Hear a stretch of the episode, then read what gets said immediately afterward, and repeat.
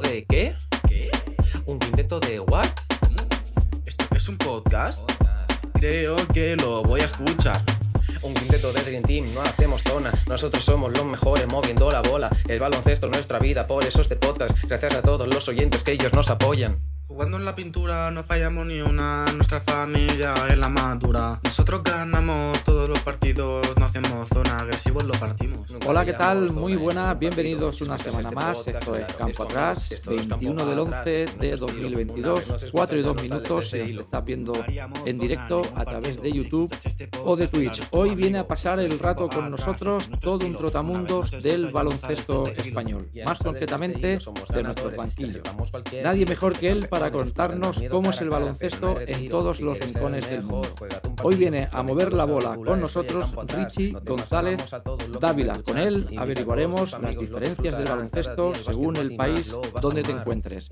Puedes seguirnos en nuestro Twitter, arroba Atrás, sin Campo Atrás Radio y como digo, en nuestro Twitch y en nuestro YouTube mejor si nos nunca le buscan hemos también por ese mismo nombre, Campo.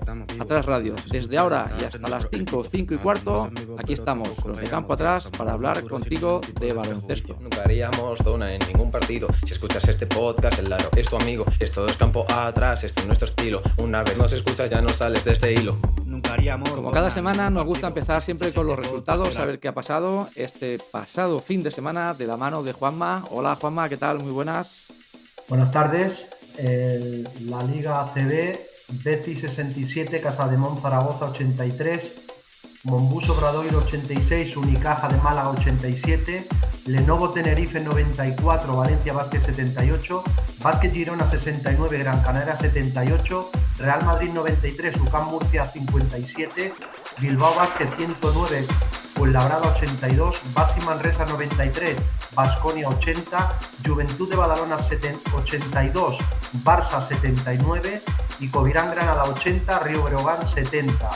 Cabeza la clasificación Lenovo Tenerife, Real Madrid, Barça y Gran Canaria. Por abajo, Mombuso Bradoiro, Girona, Manresa y Betis.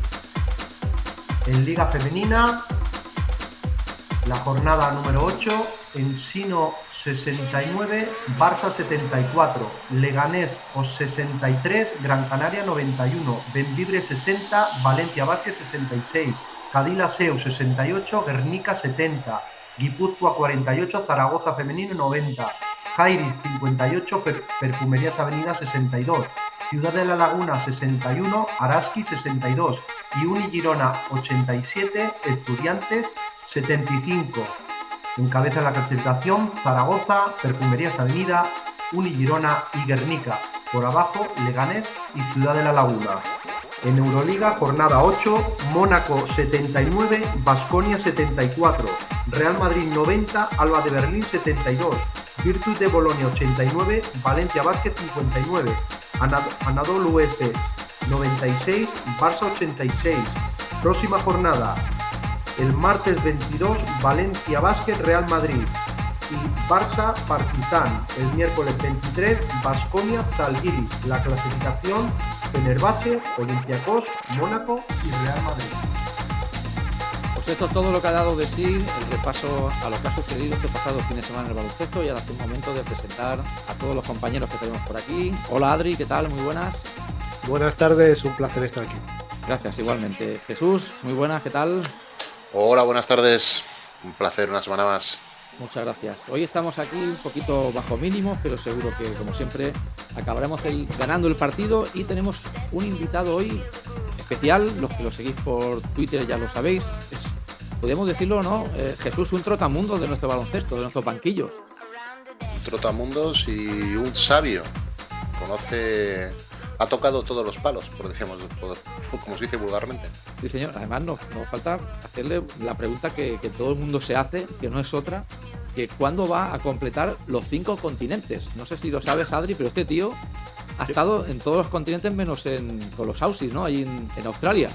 De hecho, lo, lo estuve mirando y la verdad es que sí, me interesa porque aparte ahora la liga de, de Australia está muy de moda, ¿no? Porque va, Sí. va mucho jugador conocido allí y, y bueno, mira, hombre, estaría bien ¿eh? y que hacer una entrevista desde allí para ver su opinión eh, desde la otra punta del mundo, pues sí, la verdad. Yo tengo mucha curiosidad por, por, Corea del Norte, eso es un tema. Esa sí, por aquí, por aquí la tengo puesta. Eh, esto de Corea del Norte, yo pensaba que allí no había ni baloncesto. Tú, y parece ser que sí.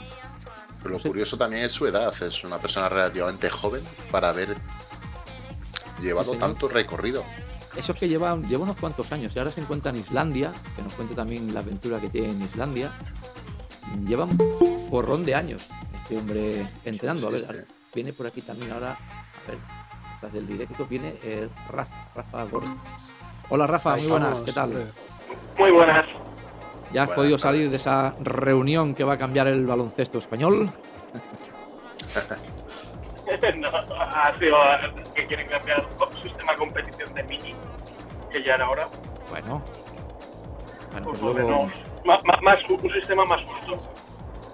Claro. Luego, algún, día, algún día habrá que, volver a hablar del tema de baloncesto mini para hablar de las normativas, temas, porque aquí Rafa yo creo que tiene mucho tema. Aquí en Cataluña es otra historia, si vas a otra comunidad autónoma es otra historia, no sé. Pero es cambiado de tanto unificar, ¿verdad? Sí. Es tan sencillo como, como eso. Bueno, y luego también, para los que os queréis para la segunda parte del programa, hoy creo que acabaremos sobre las cinco y media más o menos. Tenemos, ya los que nos seguís ya lo sabéis, tenemos el Saralátigo, y lo hablábamos fuera de micrófono. Eh, Jesús, unas pinceladas de lo que va a ser el Saralátigo eh, en el día de hoy.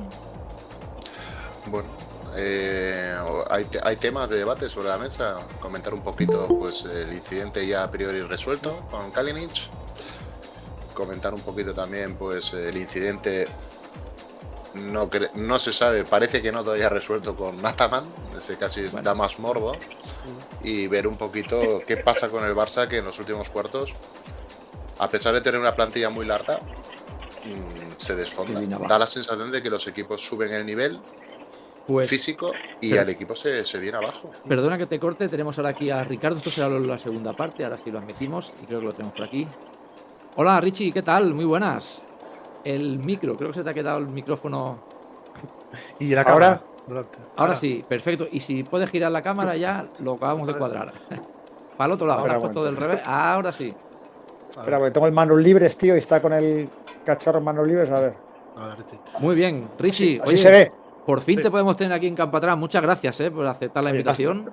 No ha sido fácil, ¿eh? pero joder, es que entre el cambio horario, los niños, los entrenamientos, mi mujer que también entrena, una locura. Pero oye, muchas gracias por la llamada. No me faltaría más. mucha, eh, mucha, ilusión cuando os acordáis de los que estamos fuera, por lo menos. Hombre, siempre nos acordamos eh, de los que, sobre todo más de los que están fuera, de los que están aquí es muy fácil acordarse. Nosotros de los entrenadores y muy buenos que tenemos por fuera hace unas semanas con Curro Segura, ahora contigo y bueno, los que, los que llegarán. ¿Y dónde te encuentras? Creo que te haces por Islandia, ¿no? Sí, ahora estoy en Islandia, no sé cuánto duraré aquí, pero no sé si podríamos hacer una media más o menos de lo que lo hablábamos justamente, que eres muy joven para haber estado ya en tantos países y en tantos sitios. Sí, ¿sabes lo que pasa? Que, yo empecé a entrenar, yo siempre digo que yo con 20 años entrenaba a Rodrigo de la Fuente, que tenía 16, ¿no? Eh, con lo cual es que pues han sido muchos, muchos equipos, muchos años, eh, a veces dos, tres equipos por año, selecciones, entonces me da para escribir un libro, que es una cosa que tengo pendiente. No, desde luego. ¿Y entrenaste a Rodrigo, que es en las categorías inferiores del Estudiantes? No, no, en la selección de Madrid. Yo estuve entrenando muchos ah. años selecciones de Madrid. Yo entrené a Rodrigo La Fuente, tuve a Jorge Garbajosa, Felipe Reyes, Maciel Ampe. jugadores muy buenos, ¿eh? Muy buenos. Yo lo pasé muy bien aquellos años, ¿eh? Jugando contra Navarro, Raúl López, Pau. Fueron años muy divertidos. ¿eh? Y no sé si te imaginarías en, en aquella época que acabarías conociendo tanto mundo. No, no, imposible. Es que es, es, que es inimaginable, tío. A mí me dice que viera Corea del Norte, imagínate. ese, tema nos tiene intrigado. Luego lo dejaremos para más adelante porque Corea del Norte nos tiene muy intrigado. Y pensábamos que no había baloncesto por allí. No, hay baloncesto y muy buen nivel, ¿eh? Muy buen nivel no solo en baloncesto, hay muchos deportes. Cuando yo estuve en Corea del Norte, eh, la selección de fútbol femenino sub-21 y sub-19 fue campeona del mundo, ¿eh? que no es fácil, así que no, el, nivel del deporte, como en todas las dictaduras, tienen mucho dinero para lo que quieren y ellos para deporte meten mucho dinero, mucho dinero y muy buenos medios. ¿eh? ¿Y cómo comienza tu primera aventura en, lejos de casa? Es decir, ¿cómo sale esa opción de, bueno, dejo eh, aquí Madrid y decido irme pues a donde toque, pero fuera de España? ¿Cómo sale eso? Pues mira, pues mira, con 25 años más o menos, ya ahí sí que ya me pillas, no sé si 24, 25, 26, tuve mi primera experiencia fuera que fue en Uruguay. Eh, me invitaron a trabajar con las selecciones de, Uruguay. eh, con Víctor Hugo Berardi, un entrenador de muchísimo prestigio en Latinoamérica, que en paz descanse. Y bueno, allí me fui, creo que fueron tres meses en Montevideo. Eh, bueno, pues ahora, ahora, por ejemplo, hoy puse un tuit de Marcelo Capalvo, ¿no? que juega en Fuenlabrada y uh por España varios años, que ahora está entrando en, en Uruguay equipos de primera división y selecciones inferiores y bueno, estuve trabajando con él. Eh, Esteban Bautista estaba también, bueno, pues eh, buenos, muy buenos jugadores de aquella generación, ¿no? Y bueno, la verdad es que después de aquella experiencia, es que Latinoamérica, siempre digo que es mi lugar en el mundo, ¿no? Porque primero porque son países increíbles a nivel, a todos los niveles, ¿no? Montevideo es maravilloso, Punta del Este, Uruguay es un país muy bonito, la gente es increíble, es muy parecido a España, la comida, los horarios, costumbres, clima. Y bueno, ahí me quedé muy, muy enamorado de, de Latinoamérica y de vivir experiencias en el extranjero como entrenador y como persona, ¿no? Luego ya por circunstancias de la vida, bueno, pues temas personales o profesionales no encajaban, aunque hubo muchas opciones y bueno, ya cuando llegó el tema de Chile, que estuvimos allí tres años, eh, además muy buenos deportivamente y personalmente sí que decidí que, bueno, que quería estar unos cuantos años, eh, siempre tuve la oportunidad, pues siguiendo con estas experiencias, ¿no? Y aquí seguimos 14 o 13 años después y, lo que nos queda, espero. No, y luego, como decíamos, la más exótica es la, la de Corea del Norte, que la dejaremos luego para el final, que es la que más nos tiene intrigados. Pero de todo el resto, ¿cuál ha sido la que más te ha sorprendido? El país que más te ha impactado, que más te ha sorprendido, que más te ha gustado, que más te ha marcado, podemos decir. ¿Sabes pasa? Que yo siempre digo, a mí cuando me preguntan, Richie, ¿tú eres feliz? Digo, es que yo tengo un problema, que es que yo ya no puedo ser feliz en ningún lado, ¿no? Evidentemente soy feliz porque mi, mis hijos y mi mujer tenemos salud, ellos están increíbles aquí en Islandia, pero yo sí que es verdad que después de vivir en tantos sitios, en cada país que estás se queda algo de ti, ¿no? Entonces yo echo de menos cosas de todos los lugares donde he estado, ¿no? Eh, por supuesto los amigos, ¿no? Que en todos los sitios donde he estado pues deja grandes amigos, ¿no? Pero luego pequeñas cosas, ¿no? De un sitio echas de menos unas cosas de comida, otros unos paisajes, de otros. Al final de todos los sitios donde, donde has estado siempre se queda algo de ti y lo echas de menos, ¿no? Por eso me cuesta mucho el, el estar en un sitio y no echar cosas de menos de los demás, ¿no? De hecho, siempre tuve el objetivo de una segunda experiencia en todos los países que he estado, pues no, principalmente por volver a ver a los amigos, recordar, ¿no? Tuve una experiencia, una segunda experiencia en Chile, entrando Leones de Quilpué, eh, además nos fue muy bien, ganamos la liga, bueno, eh, y es unas cosas que, que bueno, pues si, si, tengo oportunidad lo intentaré, ¿no? El, el tener una segunda etapa, ¿no? Eh, quizá la más pintoresca, evidentemente, aparte de Corea del Norte, bueno, pues fue la experiencia de Noruega, porque estuve en Tromso. Tromso es el último pueblo antes del Polo Norte. Eh, bueno, un sitio donde en verano tienes 24 horas de luz, pero, pero bueno, la gente se cree que hay un poco de oscuridad. En Tromso a las 3 de la mañana era como en, en España a las 12 en pleno verano, ¿no? O sea, una cosa loca, ¿no? Las 24 horas de oscuridad, oscuridad total, ¿no? Unas nevadas de dos metros en pleno mes de mayo, junio, no puedes sacar el coche, no puedes ir a entrenar. Y luego es un lugar que cuando mis amigos me preguntaban, yo les decía que Thompson es una ciudad de dibujos animados. Es una cosa tan, tan, tan bonita, tan de película que, que te queda muy, te, te, deja muy marcado. ¿no? Pero sí que es verdad que tengo la suerte de, bueno, pues de, de todos los sitios haber estado contento, eh, cosas siempre súper positivas y, y, bueno, pues muchas, muchas vivencias, evidentemente. Y ahora cada entrenador sabemos que tiene su, metodología. ¿Tú has podido aplicarla en todos los lugares por igual? Es decir, cada país pues, tiene su cultura, ve el baloncesto de una manera. Tú no has tenido nunca ningún problema, has tenido que cambiar algo, has tenido que variar, has tenido que ir, eh, digamos, modificando según, con el paso de los años según donde has ido entrenando o no? Bueno, yo lo que siempre he tenido claro es que cuando a ti te ponen, por ejemplo, a entrenar una selección nacional, yo he dirigido cuatro selecciones nacionales, es una responsabilidad muy importante, ¿no? Porque al final está un país poniendo el deporte, la selección mayor de su país en un extranjero, ¿no? Es una responsabilidad y, y bueno, es algo pues que, que, te da mucha satisfacción, pero también mucha responsabilidad. También siempre he pensado que cuando contratan a alguien de fuera es porque intentan que no se adapte a lo que es el país a nivel de baloncesto al 100%, ¿no? Intentan que, bueno, pues entiendo que buscan algo más, algo diferente, implantar su filosofía de juego de baloncesto y, bueno, pues darles una visión diferente de todo, ¿no? Con lo cual he intentado no, entre comillas la palabra, no institucionalizarme, ¿no? Al 100%, ¿no? Pero bueno, sobre todo aprendes a respetar eh, las costumbres, a respetar a los entrenadores, a muchas veces, por ejemplo, cuando estuve en Chile, ningún, eh, todos los head coach de todos los deportes eh, tenían que ser extranjeros por normativa, ¿no? Eh, los contrataba el Comité Olímpico, los pagaba el Comité Olímpico, con lo cual imagínate, no estás en un lugar eh, dando una selección que nunca pueden tener acceso los entrenadores nacionales, ¿no? Que eso pues da lugar a muchas críticas, envidias, recelos, ¿no? Por lo que, bueno, un poco tienes que, que respetar, ¿no? Y luego, sobre todo, bueno, pues creo que una de las grandes virtudes de un entrenador desde que empieza es la adaptabilidad y, el ser capaz de adaptarte a cualquier situación, ¿no? Pero pues, entrenadores que preparan entrenamientos para 12 y llegan al entrenamiento y tienen 11, ¿no? O durante el entrenamiento se te lesiona uno. Quiero decir que tienes que adaptarte, ¿no? A mí, bueno, pues eh, quizá la experiencia de Chile me costó más porque vienes de España a entrenar en primera división, en Burgos, bueno, con todo lo que significa España a nivel funcional, ¿no? Estás hablando de, bueno, pues ahora mismo el primer país del mundo del baloncesto, es un ranking FIBA, ¿no? Entonces, bueno, llegas a Latinoamérica y bueno, pues mandas un mail a 15 personas y el, a las dos horas te contesta una, a los cinco días otra. Quiere decir que, bueno, pues ellos tienen sus ritmos y, bueno, tienes que adaptarte, respetarlo y poco a poco, bueno, pues intentar que las cosas vayan funcionando bien, ¿no? Pero siempre con, bueno, pues sabiendo que el que ha llegado de fuera eres tú y que, bueno, pues no, no, no se puede cambiar todo de un día para otro, ¿no? Nos contó, no sé si coincides con él en Uruguay, con Carlos Cabezas, nos contó, lo tuvimos aquí en el programa y a él, claro, venía campeón del mundo, venía de España, como tú dices, un equipo, una selección puntera en el, en el baloncesto y lo trataban como, como una estrella. No sé si tú tenías también esa sensación o con los entrenadores es un poquito diferente. Bueno, yo lo que sí te digo y lo he vivido en todos los países que he estado es que el respeto que hay al entrenador, eh, la admiración que hay al entrenador es muy diferente a la que tenemos en España, ¿no? En España la culpa es del entrenador, ¿no? Si los, los árbitros te pitan mal, has perdido por el entrenador. Si los jugadores juegan mal, es culpa del entrenador. para los padres la culpa es del entrenador, ¿no? Para los dirigentes la culpa es del entrenador. Quiero decir que, que al final es el blanco más fácil, ¿no? Si a eso le sumas que, bueno, pues los jugadores son un gremio bastante unido entre comillas, los árbitros ni te cuento, ¿no? Los dirigentes van a lo suyo, al final los entrenadores muchas veces incluso nos peleamos entre nosotros porque no hay trabajo para todos, ¿no? Eh, eh, quiero decir que no hay mucha solidaridad, ¿no?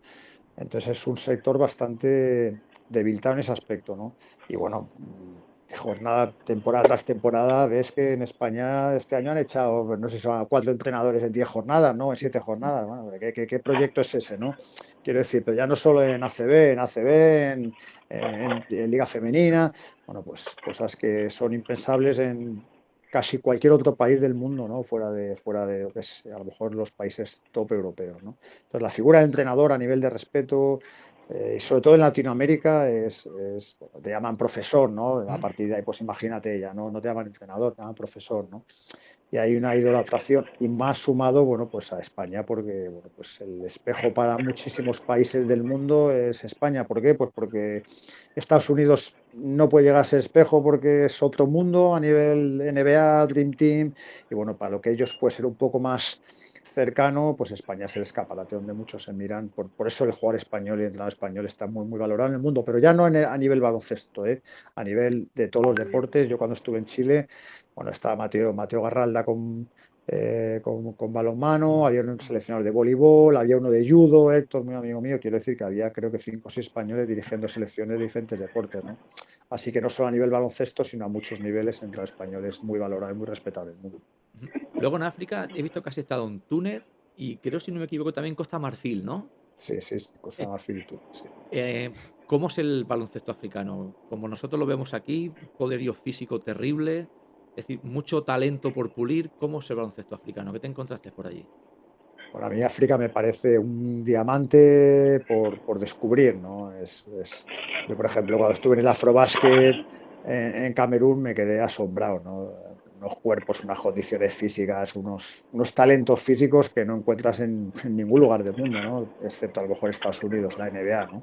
Sí que es verdad que técnicamente bueno, pues hay una gran diferencia entre los jugadores que juegan en Europa en ligas importantes a los que siguen jugando solamente en África. ¿no? No es fácil porque, porque bueno, el papeleo que, que exige ahora sacar a un jugador joven de África eh, por, pues todo el tema de todo lo que ha ocurrido, el tráfico de niños, menores, es, complicado, pero sí que son países con una, un talento físico increíble. ¿no? Eh, un déficit importante en instalaciones, eso es verdad, ¿no? porque por ejemplo en Costa del Marfil tenía que entrenar a las 6 de la mañana porque no había campo, había un pabellón en Avillán para no sé cuántos millones de personas.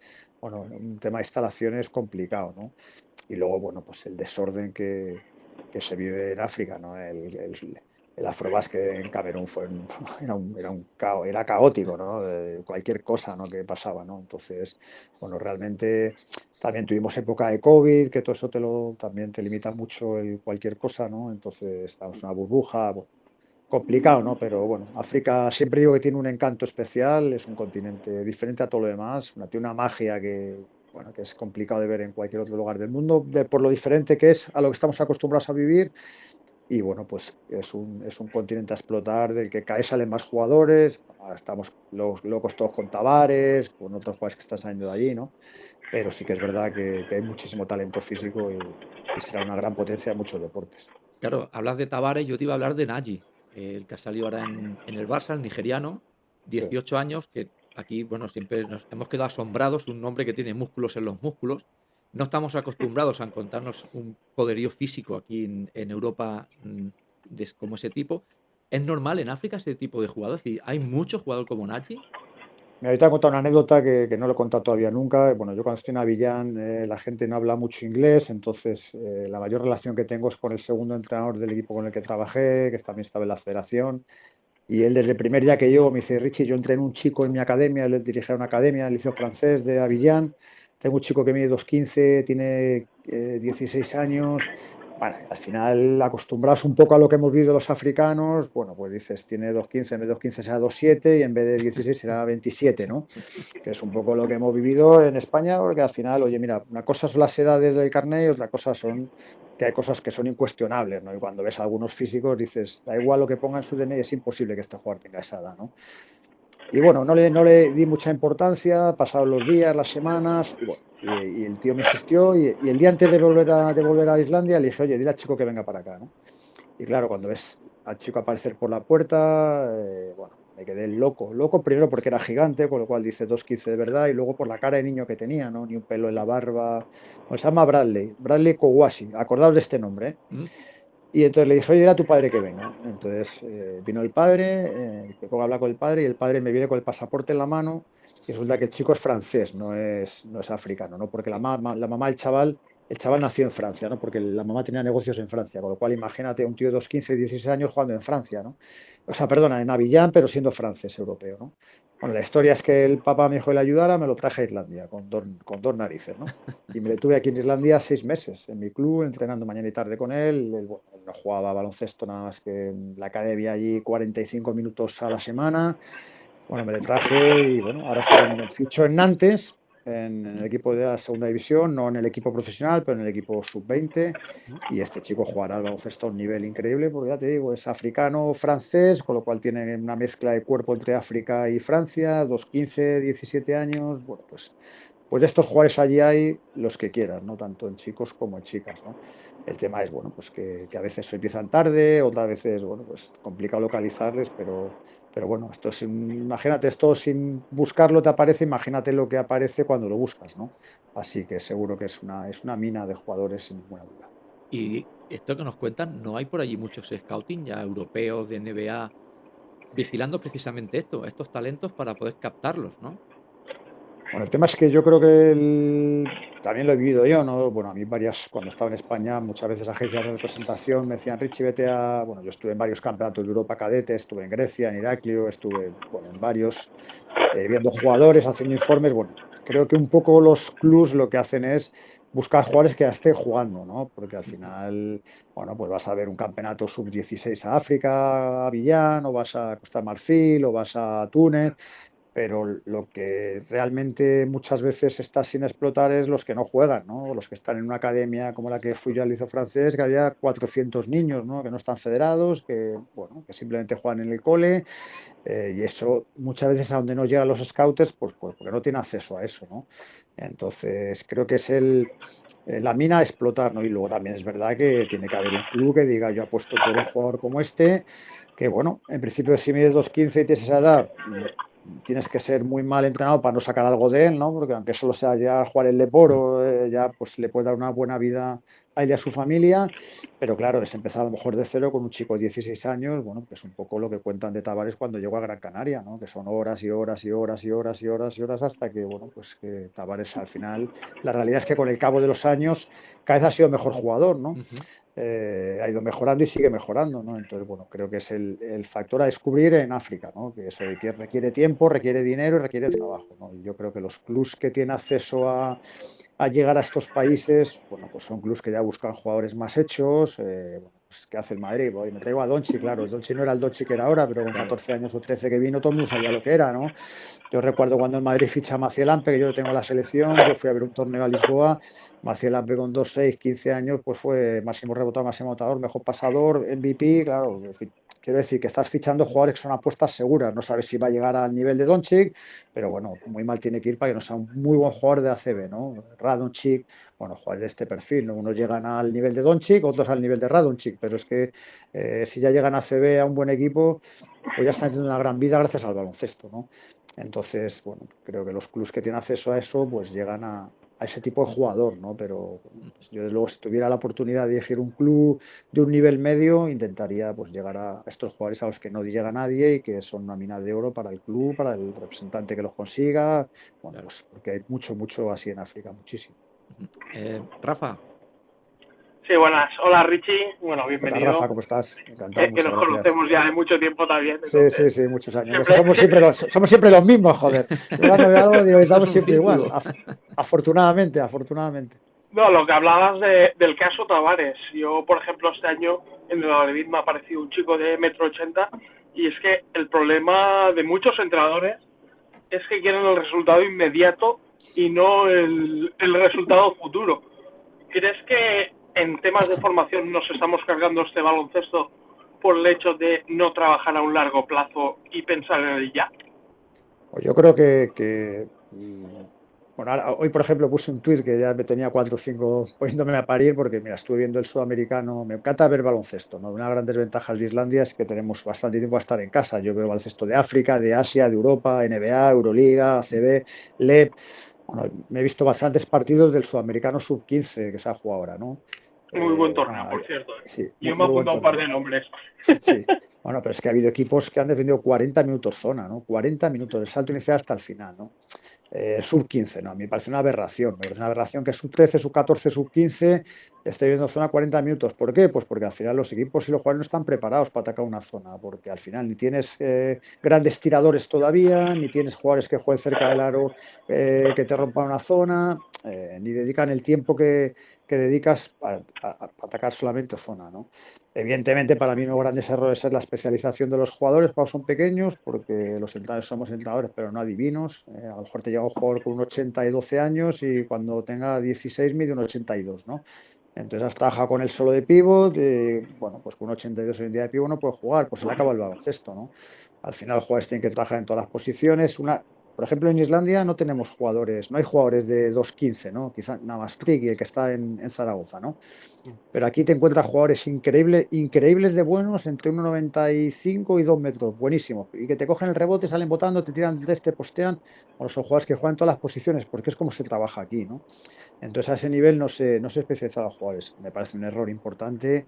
Eh, creo que el problema, y lo hemos vivido muchos, es que hay muchos entrenadores que necesitan resultados para seguir eh, en el círculo, seguir trabajando, y eso es un, eso es un mal que eso es un mal que afecta mucho y que, pues que, evidentemente es culpa de los entrenadores muchas veces, pero también muchas veces es culpa de los clubs que quieren resultados inmediatos y, que juzgan el trabajo de un entrenador por los resultados, ¿no?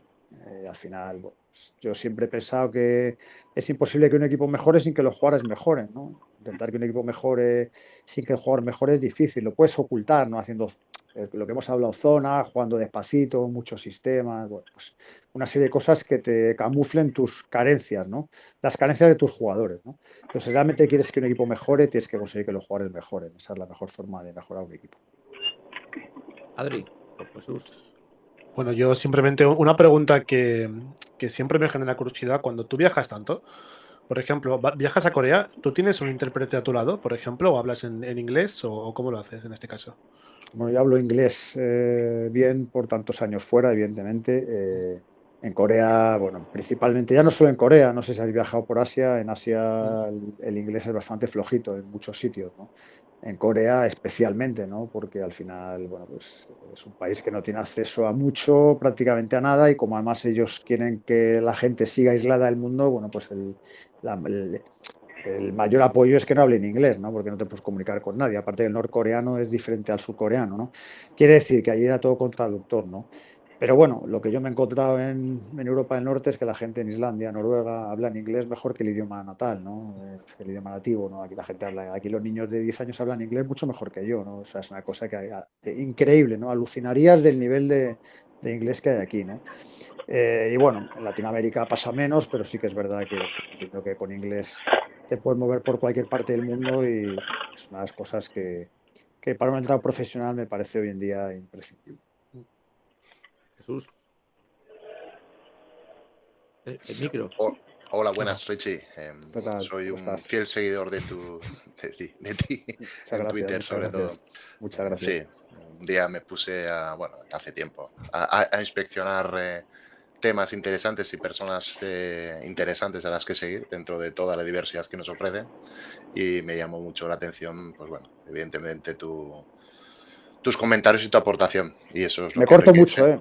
me corto mucho cada día más porque antes opinaba de política, opinaba de más cosas, ¿no? Y hay temas que, como pides, dan palos por todos lados. Así que me digo hablar de baloncesto. Eh, tampoco opino mucho, opino mucho menos de lo que me gustaría, porque huyo de las polémicas. Pero sí que, bueno, me gusta hablar de baloncesto y sobre todo cosas puntuales que... Pues deberías hacer más, más, ser más activo e ignorar a toda esa fauna. Sí, sí, sí. sí. Eh, no sé cómo catalogarla, pero para la gente que nos gusta, llamamos y además nos dedicamos y, somos, digamos, del gremio, pues evidentemente gente referente que aporta perspectivas y puntos de vista, siempre os enriquece. A mí me llama la atención, eh, te quería preguntar el tema de, eh, ¿tú consideras que el baloncesto, después de haberlo vivido en diferentes culturas, podrías, eh, lo definirías como un deporte universal? ¿O en, cada, ¿O en cada lugar tienes un matiz? Bueno, yo lo que tengo claro después de viajar tanto por el mundo es que eh, el baloncesto es el segundo deporte siempre detrás del fútbol, ¿no? Eh, yo, por ejemplo, cuando fui a Chile pensaba que era imposible encontrar más forofismo y más afición por el fútbol que en España. Y bueno, estuve en Chile, no te puedes imaginar. Ahí el fútbol es una, es una religión, ¿no? Yo además viví, viví la primera Copa América que ganaron, viví la, cuando ganaron a España en el Mundial, que eliminaron a España. Eh, bueno, en Chile era una cosa, yo vivía en Santiago, Santiago es una ciudad de 7 millones de habitantes, eh, bastante caótica porque es tan grande como Madrid, pero con unas infraestructuras bastante más pobres. Cuando jugaba la selección no veas, no veas un alma, no, ni no estaban ni los perros en las calles, era una cosa, era todo el mundo en casa, todo el mundo haciendo asados, con una cultura de fútbol increíble. Cuando estuve en Bolivia, absolutamente igual, ¿no? Eh, bueno, Latinoamérica es para eso, pero es que en Islandia, por ejemplo, ¿no? Aquí el fútbol también es una religión, ¿no? De hecho, cuando se jugó el Mundial de Fútbol decían que el 88% del país fue a ver el Mundial, ¿no? Imagínate, bueno, tampoco es mucho, ¿no? Porque el país son 350.000 más o menos, ¿no? Así que aunque vayan, vayan 300.000, pero bueno, es una locura, ¿no? Pero evidentemente, bueno, lo que, lo que sí que te das cuenta es la importancia del deporte, quizá más que en España, ¿eh? a nivel escolar, eh, aquí en estos países de Europa del Norte, evidentemente por el, por el clima, que es la vida indoor, el deporte es una religión y bueno, Latinoamérica pues lo ven muchas veces como una forma de vida y, absolutamente universal. Diferente, diferente, pero... sí, pero yo no, igual no me he expresado bien. A lo que yo me refería, el baloncesto como deporte, como deporte, al, al ser tratado en diferentes eh, lugares del planeta, la forma de jugar al baloncesto no es lo mismo. En Filipinas eh, los partidos van a 140 puntos y el que no tira triples no sirve para jugar al baloncesto. Y en Puerto, y en Puerto Rico o en República Dominicana, eh, con algún entrevistado que tuvimos, nos dijeron que era otro baloncesto. Entonces, en tu visión, ¿tú crees que el baloncesto, digamos que tiene unas bases eh, homogéneas, aplicables a todos los lugares, o que cada parte del planeta o cada cultura tiene su gusto peculiar por una forma determinada de jugar, incluso de entrenar y, de, ser tratado. Eh, ahora te como, como experto.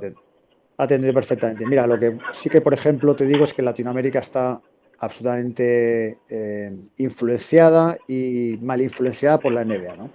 Eh, ¿Por qué? Pues porque, bueno, yo cuando estuve en Chile vi más partidos de la NBA que en mis 45 años anteriores, ¿no? Porque es, porque es el mismo, la misma franja horaria, ¿no? Eh, están, les gusta jugar sobre el bote, priorizan el bote que es sobre el pase, mucho más a meter puntos que a defender. Bueno, pues eh, entre comillas mal influenciada por la NBA, ¿no? Yo les digo muchas veces que se quedan con lo malo en vez de buscar lo bueno, ¿no? Y siempre les recomiendo que vean mucha más Euroliga.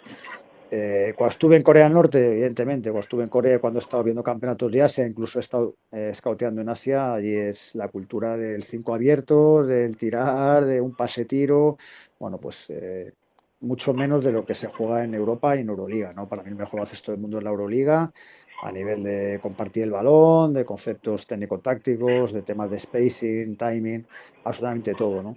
Entonces sí que es verdad que el baloncesto al final es el mismo, pero eh, se juega muy, muy diferente. Ahora está en Venezuela y lo mismo, ¿no? Venezuela, bueno, una liga mucho más física, eh, menos técnica, con jugadores buenísimos, pero que se juega, pues eso, auto baloncesto el que se juega, el que se juega en Europa y en España, ¿no? Es que es que vosotros o nosotros estamos muy mal acostumbrados a lo que es el baloncesto en Euroliga, en ACB, bueno, pues es que es otra forma de jugar al baloncesto que a muchos le gustaría copiar, pero que evidentemente eh, no, no, es fácil y no se juega igual. Un, momento, Rafa, es que va unido a la, pregunta anterior. Entonces, un entrenador que tiene una base cultural y un credo europeizado, basado pues, en unas normas, en un juego organizado, ¿cómo se adapta y cómo sobre todo transmite sus convicciones en culturas balocentísticas tan, por decirlo opuestas? Pues mira, yo llegué a Chile eh, con Chile siendo quinto de Sudamérica. En el año anterior, hace dos años, dos años antes de llegar, yo había jugado en Sudamericano, se jugó en Santiago y fueron quintos. Y bueno, mm, yo nunca bajé el tercer puesto en, Sudamérica, quedamos sexto de América. Eh, sexto de América es meter a Canadá, eh, Canadá, Puerto Rico, Cuba, que fue campeón de América, es decir, países muy importantes. Le sumas Argentina, Brasil, pues un nivel de baloncesto muy, muy alto, ¿no? Colombia, Venezuela, eh, tienen muy buenos, muy, muy buenos, muy buen nivel, ¿no? Y bueno, eh, creo que el secreto es, cambiar las cosas, ¿no? Evidentemente, cuando lo que te lo decía al principio de la entrevista, cuando eh, te fichan a ti es porque quieren que quieren jugar de otra forma, quieren cambiar un poco, bueno, pues cómo están haciendo las cosas, no que te a ellos, ¿no? Nosotros evidentemente pues jugamos un baloncesto como me gusta a mí, mucho más sobre el pase que sobre el bote, compartiendo el balón, con unos con un buen spacing, jugando dentro fuera, eh, bueno, pues, pues diferente como entiendo el baloncesto, ¿no? Y es donde intentar aplicarlo en todos los sitios donde está. En Corea del Norte, por ejemplo, bueno, yo no he visto en mi vida, en mi vida tirar a jugadores como tiraban allí. De los 12 que tenían la selección, 11 la metían de 7 metros como los que meten bandejas. Una, una, auténtica locura, ¿no? Pero bueno, no juegan dentro fuera ni, ni, ni, vamos, imposible, ¿no? Y a lo que más tiempo dedicamos fue precisamente a eso, ¿no? El tema de llegar jugando, el meter el balón dentro, el cambiarlo, el cambiar el balón de lado, bueno, pues un poco el, el cómo se juega el baloncesto hoy en día en, en, Europa, ¿no? Y eso es lo que intentamos hacer y, bueno, pues principalmente por eso creo que los resultados siempre han sido muy buenos en Latinoamérica y, y bueno, a partir de Chile, pues pues, eh, yo no tengo representante, eso es un tema curioso. Y dicen, ¿qué te ha buscado lo de Corea? ¿Quién te ha buscado aquello? A mí no, me ha buscado nunca nadie nada. Me han ido llegando las cosas, bueno, principalmente creo que por lo bien que nos han ido deportivamente. Rafa, ¿tú qué te vas antes? ¿Alguna cosa más? Eh, sí, yo ahora preguntarle para cuándo Oceanía, porque ya es el único continente que le queda por entrenar. Digo, ¿para cuándo Oceanía, Richie? Pues mira, te da una primicia que tampoco he dicho a nadie. He estado a puntito, a puntito, a puntito hace 10 días de irme a Australia.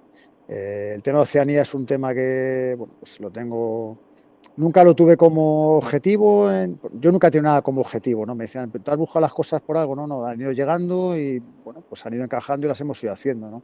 Sí que es verdad que una vez que entrenas en cuatro continentes, eh, bueno, pues te marcas como objetivo hacerlo en los cinco, ¿no? Creo que entrenar en cinco continentes pues sería algo, bueno, pues muy meritorio, muy bonito, ¿no? Siempre he tenido pensado también escribir un libro, no sobre el baloncesto como tal, ¿no? Evidentemente el denominador común será el baloncesto porque es el que une todo, ¿no? Pero hablar un poco, bueno, pues todo lo relacionado con las costumbres, la cultura, la comida, eh, diferentes formas de hablar, de entender el juego, todo, ¿no? Pero, pero bueno, quiero esperar a entrar en Oceanía y hasta hace, bueno, estuve negociando con un club de Australia hasta hace 10 días y no lo cerramos porque el tema de los niños era muy complicado, el tema de los papeles, los colegios allí eran absolutamente carísimos eh, eh, si no tenía residencia permanente, entonces bueno, pues se fue al traste por eso, ¿no? Pero sí que es verdad que sin ser una obsesión es un objetivo que, principalmente por, por, decir que, que entrar a los cinco continentes y que sería algo muy bonito, ¿no? Así que estoy seguro que llegará y, bueno, pues eh, si llega y hay la oportunidad y encaja, pues allí nos iremos, no tenga ninguna duda. Hombre, bonito y la única persona, yo creo, en, la faz de la Tierra y en la historia que lo haya hecho, ¿no? Creo que no hay nadie, ¿no? No lo sé, ¿no? A mí a veces que me dicen, este tío va más, más países que tú o tal, yo nunca voy contando, ¿no? países no sé, pero continentes, yo creo que los cinco yo no conozco ninguno. Yo, tampoco, ¿no? Pero sí que es verdad que, bueno, pues nunca lo he tenido como objetivo, ahora sí, es verdad, lo reconozco, pero, tampoco lo estoy buscando, ¿eh? Porque podía intentar mirar en algún país de Oceanía para ir y entrenar en, Oceanía, ¿no? Eh, bueno, no, no, no, no lo tengo en mente ahora mismo, por, eh, ya tengo que buscarlo, pero si surge la oportunidad y encaja en, en ese momento a nivel personal, profesional, familiar, lo haré porque, bueno, entiendo que todavía me queda cuerda para rato y será algo muy bonito, sin duda. Adri. Mira, ahora, ahora, se juegan los juegos de la Micronesia, seguro que algún entrenador cae. ya, ya, pero el tema, no es, el, tema es que no, no, no, es fácil porque también yo ahora, pues, eh, cuando estás solo es diferente, pero ya tengo dos niños, eh, entonces, una cosa es una experiencia corta de irte cuatro meses fuera, tres meses, que bueno, pues más o menos lo, sobrellevas, aunque te cuesta mucho, ¿no? Porque todos vemos la cara A, ¿no? Que la cara es irte al extranjero, eh, conocer cosas nuevas, buenas ligas, bonitas, pero bueno, la cara B luego es que el día a día sin tus hijos se hace muy difícil, les echas mucho de menos, ellos a ti, al final yo he estado 40 muchos años dando vueltas por el mundo, pero solo soy padre de hace siete, ¿no? Y cuanto más mayores se hacen, más cuentas se dan, entonces pues cuando surgió la Australia quería un proyecto largo, entonces era irnos todos o nada, eh, pero bueno, si surge una oportunidad corta en Oceanía de ir solo, pues sí que lo haré pues, principalmente por eso, por, el poder decir que, he cumplido la, el, el, en todos los continentes. Adri. Em, después, cuando has entrenado equipos femeninos y masculinos, por ejemplo, ¿tu forma de entrenar también cambia o, o, sigues la misma pauta para equipos masculinos y femeninos? Porque los que hemos entrenado de forma amateur equipos de ambas formas, mm, más o menos sí que hacemos lo mismo, pero con pequeñas diferencias. No sé tú cómo, desde la forma de élite, cómo lo llevas esto de llevar masculino y femenino y cómo, cómo lo haces, de hecho. Hay una cosa que digo siempre y muchos entrenadores se enfadan, ¿no? Pero es que lo pienso, lo digo porque, primero porque lo he vivido yo, ¿no? Y segundo porque lo pienso a pies juntillas por miles de ejemplos que he visto, ¿no? Yo empecé a entrenar entrenar femenino después de haber estado entrenando 15 años masculino, ¿no? Mm. Selecciones, Liga EVA, Primera B, lo que era el Leporo. Quiere decir que yo hasta que llegué a Burgos no había entrenado femenino en primera división, ¿no? Y eso ya fue, tenía yo 40 más o menos, ¿no? Quiero decir que yo siempre he pensado que un buen entrenador de masculino siempre puede entrenar femenino, ¿no? Pero también tengo claro que alguien que no haya entrenado nunca masculino eh, es muy difícil, ¿no? Pasar del femenino a entrenar masculino, ¿no? Pues por muchas veces por las formas de entrenar, eh, bueno, pues porque el baloncesto femenino hay muchos entrenadores que lo entienden como diferente al masculino, eh, y en mi caso nunca fue así, ¿no? Yo entiendo que las mujeres a lo mejor no pueden machacar como los hombres, ahora cada vez hay más que empiezan a machacar, el de exigencia, el defender igual, el presionar, el, el sal. Bueno, yo creo que pueden hacer absolutamente todo igual. Creo no, es que lo he vivido en primera persona, ¿no? Es un mundo absolutamente parecido. Baloncesto solo hay uno, no hay, no hay baloncesto masculino o femenino, ¿no? Y te diré que en muchas cosas, en muchas, las mujeres son bastante mejores para entrenar que los hombres, ¿no? Pero como entrenador, mi punto de vista es ese. Yo creo que cualquier entrenador que haya entrenado con éxito masculino puede entrenar femenino, pero creo que al revés es más complicado has pasado un poquito de puntillas por el tema de, Corea. Has dicho que tú no tienes representante. Entonces, ¿cómo te llega y qué es lo primero que se te pasa por la cabeza cuando te dicen, oye, ¿quieres ir a Corea? Mira, cuando la gente habla de Corea del Norte, de los norcoreanos, lo primero que piensan es que estos están locos, estos son unos tarados, estos mm, les falta un tornillo. Bueno, yo trabajé dos meses con los metodólogos del Comité Olímpico y te digo una cosa, esta gente son absolutamente inteligentes, muy preparados, todos los que tienen cargos importantes allí vienen con formación de universidades americanas, de, Australia, eh, top en Europa, son gente muy, muy, muy inteligente, muy preparada, ¿no? Eh, eh, quiero decir que no, que no, que no les falta un agua como pudiera pensar mm. alguno, ¿no? Bueno, yo la realidad es que un día me levanto por la mañana y tengo un mail del Comité Olímpico de, Corea del Norte preguntándome si, si, iría a entrenar con ellos, ¿no? Eh, bueno, les dije que sí, ¿no? No, ¿no? Yo no soy de hacer encuestas, oye, me voy, no me voy, ¿no? Porque al final le preguntas a 100, bueno, en este caso 99 y medio te habrán dicho que no, ¿no? Pero vamos, que es que tú ahora mismo dices, me voy a comprar un coche y le preguntas a 20 personas y 10 te dirían, cómpratelo y otros 10 que no te lo compres. ¿Por qué me lo compro? Porque sí, ¿por qué no? No, es que el coche... Quiero decir que no, creo que por encima de las razones muchas veces hay que hacer lo que no le apetece, ¿no? Y cuando te llega una oferta para entrenar en el lugar más inaccesible del mundo, del que menos se conoce, que da igual que seas multimillonario, o sea presidente del gobierno, da igual, o sea, es que solo puedes hacer al país si tienes una invitación como del gobierno como tuve yo, ¿no? Yo la verdad es que les pregunté que por qué, por qué, por qué yo, ¿no? Porque me han elegido a mí y ellos me dijeron que ellos buscaban una persona que hubiera trabajado con éxito en baloncesto masculino y femenino, porque yo trabajé con las dos selecciones, con alguien que hubiera trabajado para un comité olímpico, eh, como yo en Chile, porque mi contrato en Chile fue con el comité olímpico, eh, los tres años que estuve allí. Quiere decir que, bueno, pues buscaban a alguien que hubiera trabajado con gente joven y con gente profesional y que, pues, que mi perfil les encajaba, ¿no? Yo nunca les pregunté a través de dónde sacaban la información, pero como te digo, bueno, como entenderéis, eh, de un país del que no quieren que salga nada, eh, ellos tienen muy claro a quién meten allí, y, pues no, no, no se llevan a cualquiera sin haber, me imagino, pasado unos filtros importantes, ¿no? Así que, bueno, pues eh, allí fuimos y la gente me decía que estaba loco y lo que sí te digo es que, que cuando volví siempre dije lo mismo, habría estado loco si no hubiera ido porque es una experiencia irrepetible a todos los niveles, a nivel personal, profesional eh, y bueno, pues la verdad es que increíble. ¿Y de jugadores profesionales de la liga coreana? ¿Alguno que puedas destacar? ¿Algún americano conocido? ¿O cómo llegan los jugadores allí? Bueno, allí el, principal problema que tiene el deporte de Corea del Norte es que ellos no tienen liga local, ¿no? Eh, no tienen liga local porque nadie va a jugar allí, no van a jugar extranjeros, que eh, una de las grandes ventajas de los extranjeros, como pasa en Corea del Sur, es que te suene el nivel de la liga muchísimo, porque al final la mejora está en el día a día, en los entrenamientos, no, no solo en los partidos, ¿no? Entonces ellos no tienen liga local, eh, ellos tienen los deportistas de, los 20 mejores deportistas de cada disciplina viviendo en un hotel, eh, la Villa Olímpica, entrenando mañana y tarde, eh, y el único intercambio que tienen deportivos con China, ¿no? El tiempo que estuve allí, pues vinieron cuatro o cinco selecciones de China, de diferentes deportes y en 15 días pues jugaron 10 amistosos con, con, la selección de Corea del Norte de balonmano, voleibol, tenis de mesa, entrenaban con ellos y bueno, pues luego los campeonatos internacionales que juegan, ¿no? Entonces no tienen liga interna, eh, no compiten en el día a día, no tienen jugadores extranjeros y eso es el mayor hándicap que tienen para alcanzar un nivel de baloncesto pues mucho más importante, no de baloncesto, de cualquier deporte, ¿no?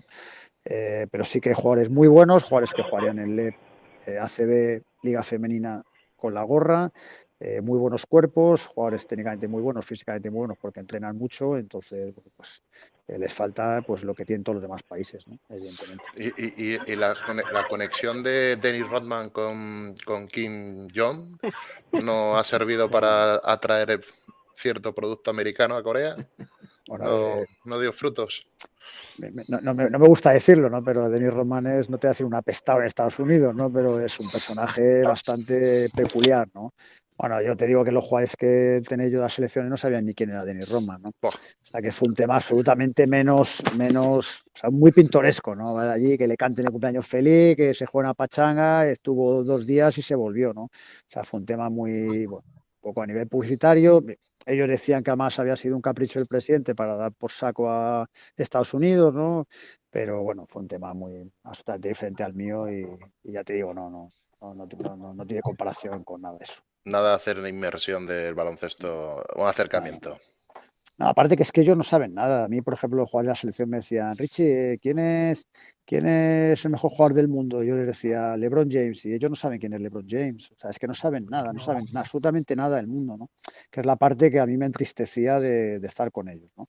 Entonces, bueno, pues imagínate, no saben quién es LeBron James, pues imagínate cómo van a saber cómo se entrena o cómo se juega en el resto del mundo, ¿no? Ellos no saben nada y es bueno pues principalmente el mayor hándicap que tiene para que el deporte crezca al nivel que puede crecer por las instalaciones y el dinero que tienen para el deporte que es absolutamente eh, increíble Nos quedan cinco minutos. Rafa, Adri, ¿alguna cosilla más?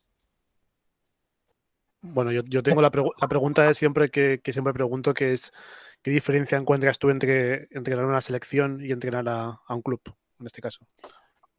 Bueno, yo mira, eh, una, bueno, yo pasé de entrenar en Burgos en Primera División a irme a Chile entre las selecciones, ¿no? Bueno, eh, a mí, por ejemplo, el trabajo de selecciones al principio me motiva mucho, me gustaba mucho, pero luego el día a día, eh, al final los entrenadores, los que nos consideramos entrenadores, necesitamos el día a día, ¿no? Al final la selección, el competir un sudamericano, luego dos meses no compite, luego vuelve a entrenar. Bueno, eso, eso es un hándicap importante, ¿no? Y que luego muchas veces, muchas veces no siempre, depende del trabajo de los demás, ¿no? Depende de cómo lleguen los jugadores, cómo hayan progresado. Evidentemente todo el mundo dice España, España, la ventana FIBA sigue ganando, claro, pues que los, el nivel de los, del baloncesto español de los jugadores 15 al 45, comparado los de España con el resto de cualquier país, es que no hay color, es que los otros son mucho mejores, ¿no? Entonces a mí el tema del día a día me gusta mucho porque me considero entrenador, ¿no? Dentro de 10 años, pues no lo sé, ¿no? Igual estoy más cansado y me gusta más una selección y trabajar más de vez en cuando, ¿no? Pero sí que es verdad que cuando estás mucho tiempo yo en Chile entrando selecciones y eso que dirigía a todas, ¿eh? la adulta, la, la U18, U16, U15, aún así, bueno, eh, echas en falta el día a día y echas en falta el que los jugadores puedan progresar por tu trabajo, ¿no? No depender tanto del trabajo de, los clubs y, y del que hacen en el día a día los demás. Pues aprovechando y hablando del trabajo de los jugadores, yo hay una jugadora que tú le marcas la carrera como es Xiomara Morrison, que prácticamente era una desconocida hasta que la coges tú, triunfa en Burgos, triunfa en Chile contigo. Eh, es un poco, es el secreto, ¿no? De, construir un buen jugador para a la larga crear mejores selecciones y mejores equipos. Bueno, Xiomara de esos casos que, bueno, pues eh, en, en ese sentido, a mí, pues si me dice ¿qué, te quedas con la carrera de Ciomara con haber quedado campeón de España? Pues al final yo a Ciomara la ficho del Aros de León. Aros de León era un equipo que peleaba por no descender en Liga 2 y dos años después ficha la NBA San Antonio Silverstar, ¿no? Eh, eh, juega conmigo en, Liga 2, ascendemos, MVP, eh, ganamos a Salamanca, que fue campeón de Europa ese año, y campeón de Liga ganamos la Copa Castilla-León, Salamanca con Sancho Little, Alba Torres, Silvia Domínguez, Erika de Sousa, imagínate, ¿no? El equipito, ¿no? Eh, Laura Gil, una locura, ¿no? Y el año siguiente es MVP en Liga Femenina y ficha en San Antonio Silvestar, ¿no? Pues yo la conocí en, es curioso, porque yo estaba en Majadahonda y estando allí un mes de agosto me llamó Lorena Infante, que tenía contacto con la sección de Chile, me dijo, oye, Chile, está en Madrid. Digo, ¿qué coño hace Chile en Madrid en agosto? En Madrid en agosto no hay ni, no hay nadie, ¿no? No, que para iban a jugar unos partidos porque se han fallado. Bueno, yo organicé un torneo en el Tejar y ahí conocí a Xiomara con 17 años, ¿no? Y bueno, yo que tenía relación con el presidente de Burgos, le dije, ficha a esta tía porque esta tía va a ser la mejor jugadora de Europa, ¿no? Y bueno, no me hizo caso, eh, ella fichó en otro sitio, en Italia, luego fue a León y bueno, cuando ya me hago cargo de Burgos, pues fue la primera petición que le hice y, bueno, pues una jugadora que luego tuve en Chile y hemos ganado muchas cosas juntos, así que bueno, gracias por la pregunta porque me hace, me hace ilusión recordarlo. Muy bien, pues eh, Richie, muchas gracias por, por haber estado con nosotros y esperamos volver a hablar pronto otra vez porque es muy interesante, se nos quedan muchas cosas en el tintero. Bueno, un placer. Yo siempre digo, los que estamos fuera, o en mi caso por lo menos, valoramos mucho que os acordéis de nosotros. fuera y, parece que en el, en el olvido y, bueno, sobre todo te, sirve para recordar cosas de España, cosas de anécdotas, eh, el, antes de irte fuera y bueno, de verdad muy agradecido de contar conmigo cuando que queráis, solamente pues cuadrar un poco los horarios y todo eso. Nosotros nos acordamos de los que estáis fuera y a ti que te seguimos en las redes y como ha dicho Jesús, nos gusta mucho. Mucha suerte, Richie, y nos vemos en otra ocasión. Gracias. Pues muchas gracias a vosotros, un abrazo para todos y suerte. Hasta luego. Un placer. Gracias. Pues hasta aquí la charla que hemos tenido con Richie. Eh, si os parece ahora, para la segunda parte del programa, chicos, hacemos como siempre, ponemos la, pausa, ponemos el cortecito y vamos con el tema del salalático, que vamos a tener unos 20-25 minutos, Jesús, para poder eh, explayarnos en este tema que nos va a dar que hablar. Vale, estupendo. Venga, pues hacemos... ya sabéis que a la segunda parte no me quedo, que hay que pisar pista. Muy bien, pues nada, eh, contigo ya hablamos la semana que viene, Rafa y Adri y Jesús, nos vemos y Juanma, nos vemos a la segunda parte. Ahora. Venga, ahora.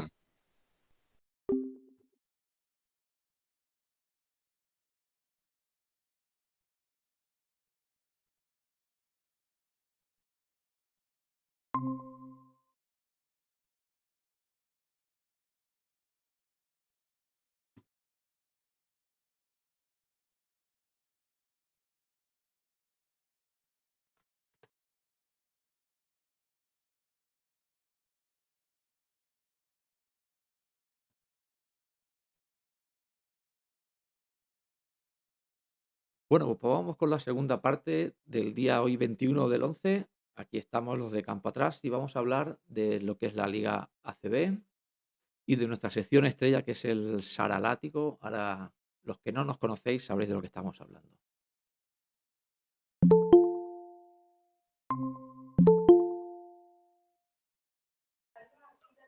Bueno chicos, pues ya estamos aquí. Ahora sí, tenemos eso. 25 minutos bien buenos para hablar de lo que ha sido la ACB, la NBA, lo que queráis, pero sobre todo quiero empezar por el tema del Saralátigo porque esta semana justamente ha dado mucho que hablar, hay muchos temas y si te parece, Jesús, empezamos por el más flojito que puede ser lo de Kalinic. Eh, se vio claramente en las imágenes como lo echa. Esto, dicen que han hecho las paces, yo estas cosas no me las creo. ¿Tú qué opinas? Em, bueno, a ver, eh, yo no lo vi, no lo vi en directo, eh, o sea, vi el partido, pero no reparé eh, en la situación, reparé a posteriori. Mm, decir al respecto de esto, en mi opinión, si se reduce todo a una, a una situación concreta de un partido, un calentón puntual, producto de dos personas muy emocionales, por decirlo de una manera, de carácter fuerte, balcánico, yo, por experiencia propia, no se le suele dar más recorrido que el que tiene. Ahora bien, si hay algo latente detrás, que esto sí que no lo sé, eh, pues evidentemente es una señal, eh, bueno, es una, señal negativa y de difícil corrección. Estamos en noviembre. Yo, yo pensaría que se, el partido, bueno, fue un poco, por decirlo de una forma, ¿no? ¿Verdad? Un poquito inesperado, no iba a lo mejor de todo como el Barça quería. Y se, yo diría que a Vicius probablemente se le, se le calentó un poquito el cerebro más de la cuenta en esos momentos. Una reacción impulsiva de un jugador que está en un banquillo y que hace un comentario inapropiado. Eh, ha habido mil millones de ellos y lo sabrá pero el entrenador tiene la obligación de ser frío y si realmente, y si realmente ese comentario ha sido lo suficientemente grave, eh, atentando contra los valores de convivencia del equipo, entonces sí, está bien en, pues a lo mejor eh, en aplicar una sanción o, al menos una advertencia. Expulsar a un jugador al vestuario. La verdad es que hemos de reconocer que en categorías de élite no es muy común. Eh, lo puedes dejar tranquilamente acabar el partido sin jugar y una vez acabado el partido no le das mayor recorrido. Perdonad, eh, continúo para el último. Eh, a mí el mayor reproche de la, del incidente, de este incidente en concreto, son las declaraciones posteriores. No darle pábulo al tema. El entrenador tiene que tener la capacidad de guardar los trapos en casa. Eh, el decir que el jugador ha faltado al respeto a los compañeros mm. es, bueno, pues eso, es una, hablando mal, una cagada más de Saras ante un micrófono. Es que a Saras, el, jefe de prensa del Barça, le debería de prohibir ir a, una rueda de prensa, a un micrófono, hasta que no haya pasado una horita. Porque ponerle un guion, ponerle un guion. porque si lo pillas en caliente y el hombre le sale por la boca lo primero que le viene a la cabeza. Y claro, esto, a ver, es que esto tiene un peligro enorme. No, y sabemos que, a ver, ya, ya ha habido muchos episodios de esta naturaleza.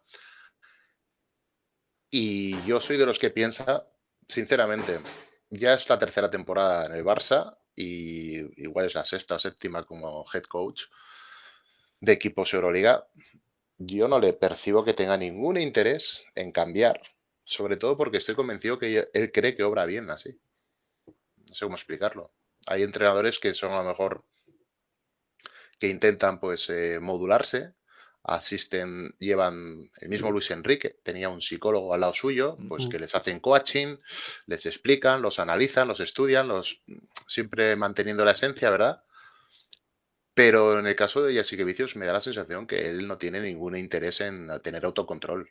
Él quiere ser eh, auténtico, y dejarse llevar por, las emociones sin calcular las consecuencias. En este caso, pues mira, yo no conozco a Kalinic, he leído cosas de que tiene un carácter especial, pero también lo hablamos la semana pasada. Es un boina verde. Es que yo creo que a Kalinic esto. Ayer jugó en Badalona y el tema no.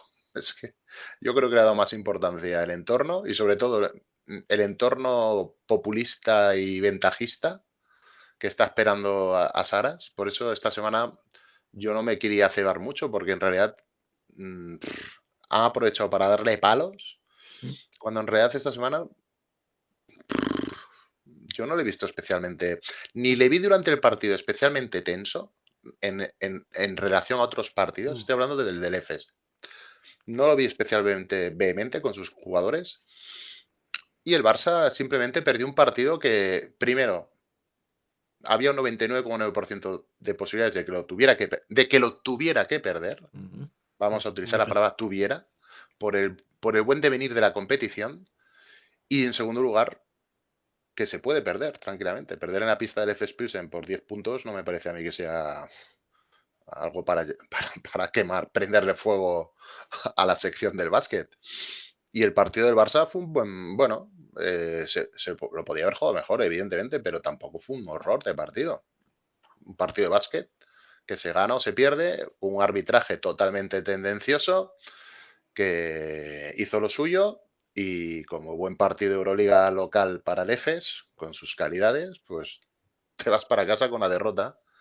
Por eso digo que yo no reparé y me llamó mucho la atención el pollo que se montó en Twitter, redes sociales, ha echado a Cali. Pues lo ha echado. ¿Qué quieres que te diga? Yo también esperaba cuando lo vi. Yo vi el partido, ¿eh? Y no me fijé en ese detalle. Luego, cuando lo vi en las redes, me esperé. Bueno, aquí se ha montado un pollo que yo me he perdido, un circo que no sé cómo yo no he podido ver en la tele. Y no es para tanto al final como, como sucede. Adri, ¿tú cómo lo viste? A ver, a mí yo es que lo veo. Yo, el partido del, del, del Versailles no lo vi, lo reconozco bien el resumen, porque no pude en ese momento. Y me sorprendió mucho luego el partido que hizo ayer Kalinic, que estaba totalmente. O sea, ¿tú lo viste, eh, Jesús? Yo no lo vi. Sí, sí. Yo lo sí, vi. Sí. Ah, tiró tres, tiros de campo y no, no participó en nada de lo que hizo el Barça jugando 15 minutos. Y defensivamente estuvo bastante ausente, permitió rebotes ofensivos. Digamos que el partido no fue el mejor. Pero yo no sé si es tónica. Estaba en el banquillo. No sé si es la tónica de la temporada, que eh, se está dando en la CB, pero yo, por ejemplo, le vi más minutos y por delante ayer a Oriol Paulí de tres que, a Cali. Entonces yo pensé, bueno, esto puede ser castigo, pero luego me vino a la memoria pensar, no, es que el Barça en la ACB está utilizando, por ejemplo, más a Oscar da Silva y a Oliver Pauli. Sí. Entonces, claro, ya no sabía yo qué pensar. Si era castigo o no castigo, pero como dice Adri, yo vi a Kalini fuera del partido. Yo ayer no percibí castigo para nada. en la ACB las rotaciones van así. Incluso ayer me sorprendió que no jugara Hadji que lo están, usando, lo están usando mucho en la CB para dar descanso a algunos de los interiores. De hecho, ayer, ayer jugaron 10 en el Barça, jugaron 10 jugadores y estaban, estaban Caicedo y Nagy en el banquillo, con la, con la toalla. Ya está. No sé por qué, pero yo, yo creo que, que Kalinic para Jasikevic es un jugador estructural en, su, en su planteamiento de juego. Ya lo hablamos en primera temporada. Y en segundo lugar, es, es que la gente a veces hablamos un poco porque nos da morbo y, por el y porque nos apetece que le vayan mal las cosas al personaje para cebarnos. Mm. Eh, e, eso es fanatismo. Para mí eso es fanatismo. Entonces, eh, la crítica cuando corresponde se hace y cuando no corresponde no se hace. Entonces, eh, demuestras mesura. Pero ya el criticar por criticar y sobre todo desde el conocimiento, eso es un ejercicio que es em, deporte nacional, pero en este caso en alguna, con algunas celebridades eh, tema se lleva, se, lleva a las trincheras de extremos. Entonces, con Sara siempre hemos dicho, mm. lo, bueno y lo malo de él es que este hombre no tiene punto medio. O tiene fanáticos a su favor, o los tiene en contra. Pero gente que eh, le alabe cuando hace cosas bien y le critique cuando las hace mal y se mantenga en una posición correcta, mm. de estos no hay tantos, ¿eh? No hay tantos. Por eso el Saraslático, de acuerdo. Pero a mí esta semana yo no vi nada, de, de hecho que el partido del Barça me pareció...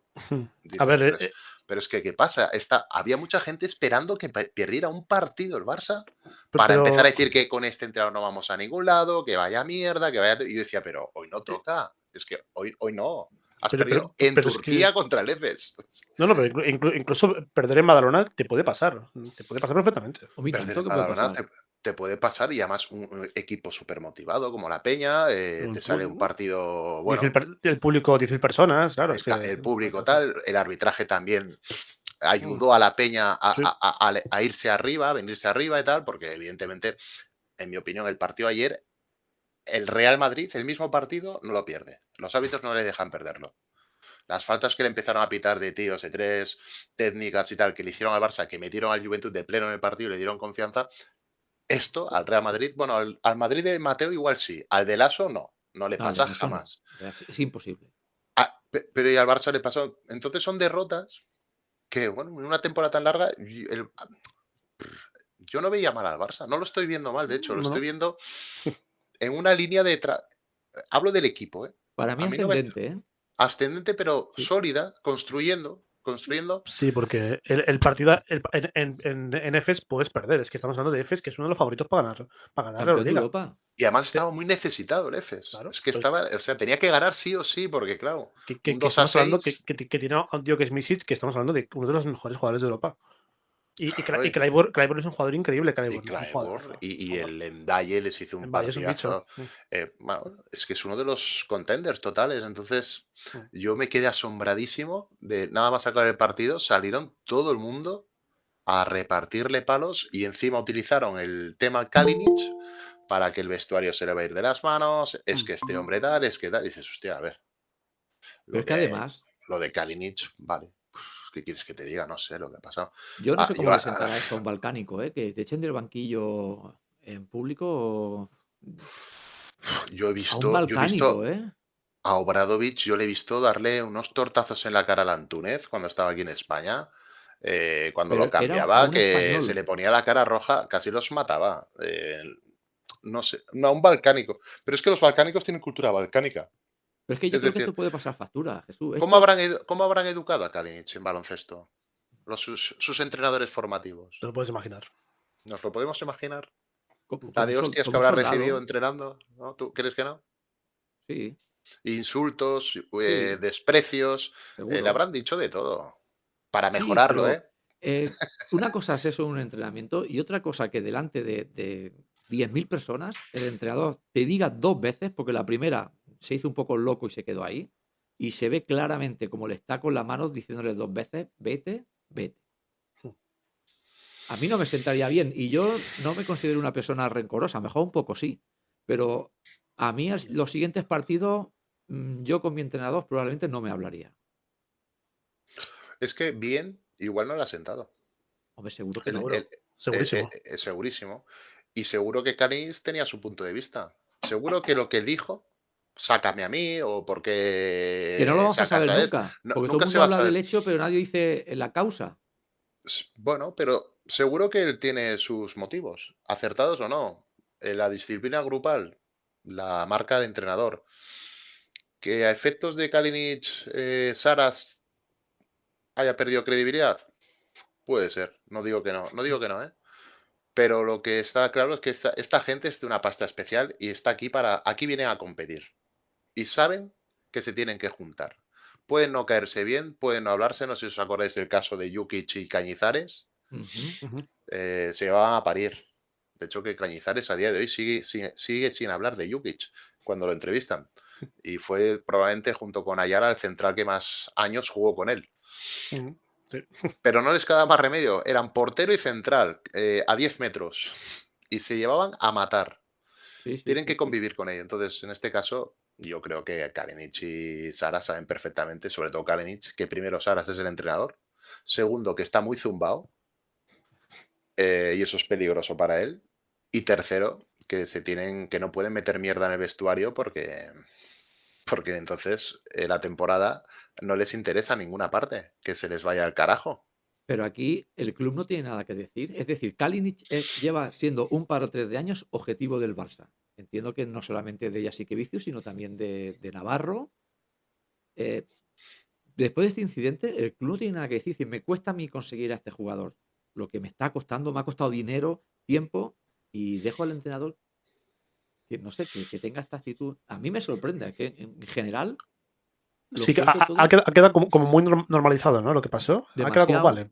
Yo creo que demasiado. para Bueno, es que rápidamente han salido al día siguiente para decir que se había hablado en el vestuario y que el tema estaba solucionado. El asunto eh, radica en que lo que respecto a lo que tú dices, Sergio, en mi opinión, eh, no sé por cuántos años ha fichado Kalinic. No sé si es un contrato de un año. Yo diría que no, que han sido dos no, o tres años. Dos o tres mínimo. Dos o tres mínimos. De uno seguro que no. Además, se, tuvo que pagar a. Valencia. Hubo que llegar a un acuerdo con Valencia. Pero ¿por qué te digo esto? Porque estamos ante la última, eh, el último año de contrato de Saras. Entonces, em, yo soy de los que piensa, creo, ¿eh?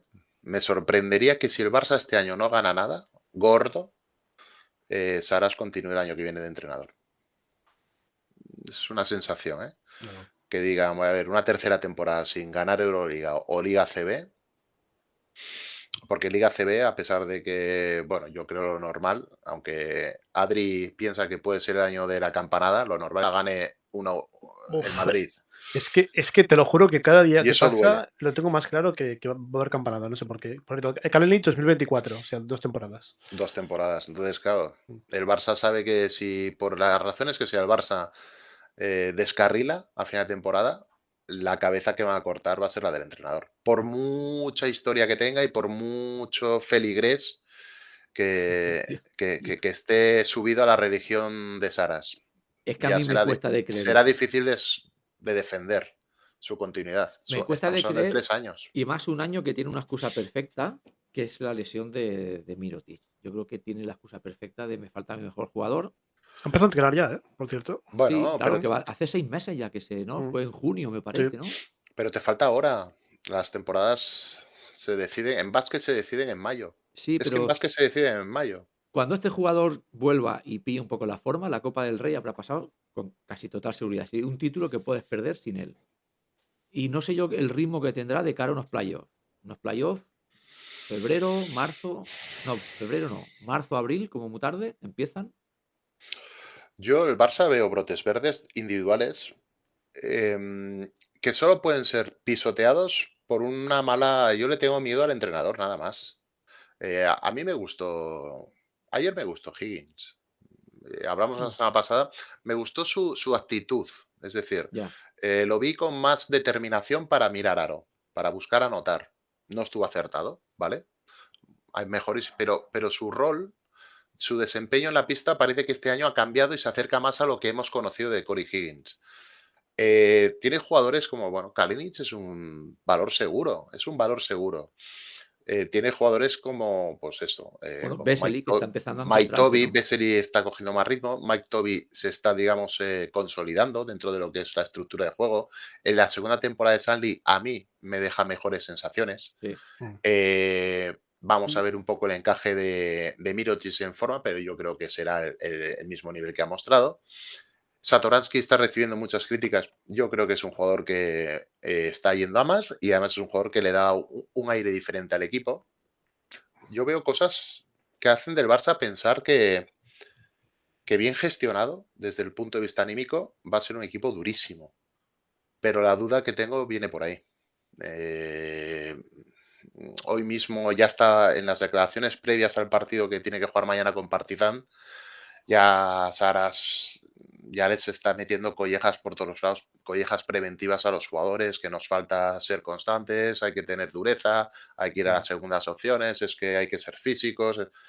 El discurso, ese discurso que está bien, pero no debería hacerlo público. Eh, Tendría que tirar más balones, ser un poco más...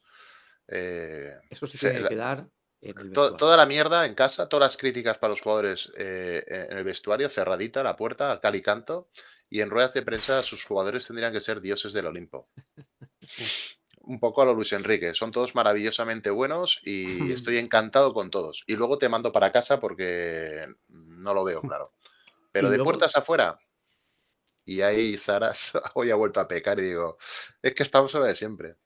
Que la Vas- cabra tira al monte siempre. Yo, yo fui Claro. primero que dije al principio de temporada que daba la sensación de que algo había cambiado después de lo del final temporada pasada. Pero creo que muy poco a poco, muy poco a poco, la cabra tira al monte. Y luego tenemos la segunda parte del Saralátigo, que es la película de Los Tres Amigos.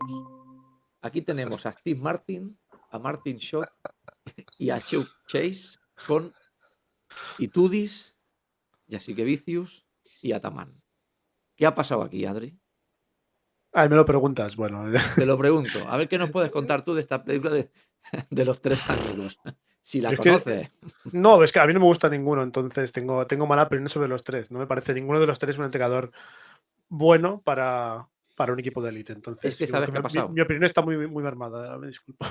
No, no, sé, entonces, eh, entonces Jesús, tú sí lo sabrás. Las, eh, Creo que, que, Jesús tiene mejor contexto. Es que, uno, de los, uno de los dos, uno de los dos miente. Aquí había, aquí había espionaje. Es decir, aquí había un espionaje que según ya, te, pongo, te, pongo, un poco en, en Si ha habido espionaje, entonces el que tiene la razón es Saras. Claro, pero es que luego viene el. Pero demuéstralo. Luego viene el amigo Steve Martin, que sería Ataman en este caso, diciendo de que aquí nadie ha grabado y que exijo que este señor me ah, pida disculpas.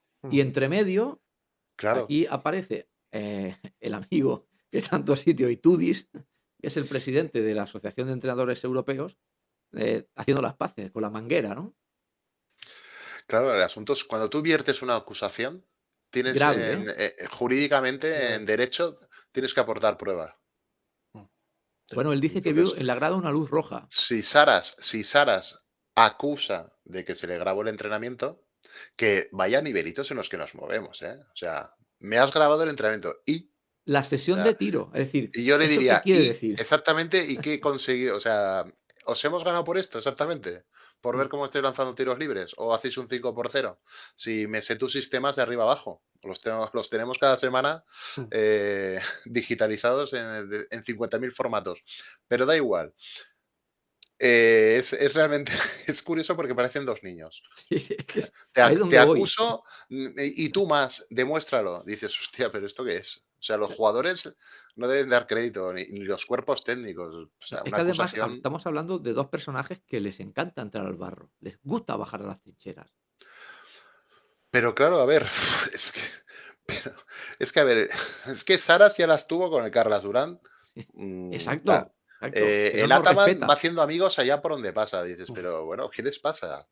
Eh, ¿Qué pasa aquí?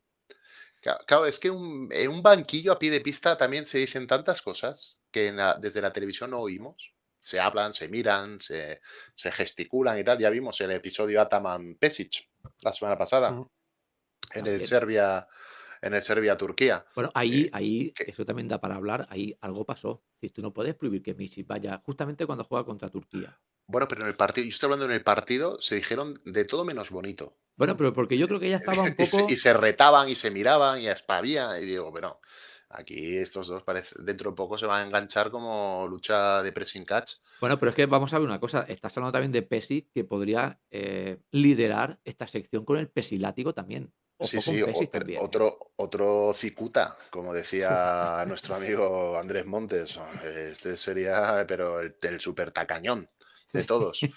Pero tiene alumnos aventajados interesantes. Por eso lo, de, lo que ha pasado con Saras y Ataman nos hemos quedado todos perplejos porque es un poco lo mismo. ¿Esta polémica de dónde sale exactamente? ¿Y por qué sale eh, después La necesitan, por alguna razón la necesitan. Claro, esto que es para tapar la derrota, para tapar mis vergüenzas. ¿Por qué no sale antes del partido? Eh, oiga usted, eh, mire, yo no voy a saltar a la cancha con mis jugadores porque a mí me han grabado. ¿Por qué no se dice eh, antes? Es que esto es lo que a mí me hace gracia. Pero yo aquí sí que no lo sé, porque no me he informado. ¿Es ilegal grabar? Pregunto. lo pregunto no desde el rentintín, sino no, no está permitido que te puedan grabar un entrenamiento. Yo entiendo que si tú lo haces a puerta cerrada y entrenas tú solo, yo entiendo si no deja entrar a los medios que no te puede mm. grabar nadie. Ojo, igual no hay, en, no sé, en el estatuto de la Euroliga, el párrafo 12 que diga explícitamente no se puede, no lo creo. Corresponde más a una praxis de, ética y de valores. Es decir, a ver, yo creo que sí. los códigos éticos entre entrenadores, esto no nos lo hacemos. Hombre, esto, es una jugada sucia, yo creo, claro. Que luego no tiene ningún valor, porque lo que estabas comentando tú, que yo vea cómo tira a en los triples desde la esquina, pues si yo eso ya lo sé cómo lo hace. No hace falta que yo scouting, claro. Mm. Claro, claro, claro. Por eso te lo digo que, que yo creo que es más un tema de eres mala persona que no en sí la acción. Serás desgraciado. ¿Qué tal? no, muy buena relación no dejen de tener, ¿eh? Aunque Hombre, luego bueno, a veces los ves en las fotos de las reuniones que estas que hacen los entrenadores de Euroliga, los, las puestas en común que se meten, y todos están sonrientes y chocándose las Sí, pero manos. siempre hablan todos los mismos con los mismos, si te fijas. Yo estoy seguro que en esa comida, cuando veamos imágenes, estará Ataman en un lado, eh, Itudis en medio y a la derecha tendrá Jessica Vicios Pero es que un Itudis tampoco es aquí. Itudis tampoco es aquí el alma de la fiesta, ¿eh? Precisamente. No, También si, tiene si María Teresa de Calcuta no sería No, tampoco. no. Este también tiene una pinta de mala hostia que no se tiene en pie. Bueno, ya se ha visto digo- también, sí, sí. Sí, sí. Pasa que, pues te bueno. digo. Escariolo, apaciguando un poquito de, a ver, con su, Sí, eh, con su ya. flema italiana, poniendo un poco de paz. Ahí, O- o entre, Chus Mateo, tanto ¿no? Se ve- val- Chus o Mateo Chus se ve un bonachón, ¿no? Se ve un Mm. bonachón. con su cara de buena persona ahí, con los mofletes y tal. Mm. Venga, va, tal. No es Porque para yo, tanto, yo- yo va. te digo una cosa, Daros un abrazo, va. Jesús, la, la pregunta sería, eh, ¿Ataman se atrevería a grabar el entrenamiento del Madrid de Lazo? No, Sí, hombre. sí, hombre, sí. Ataman sí.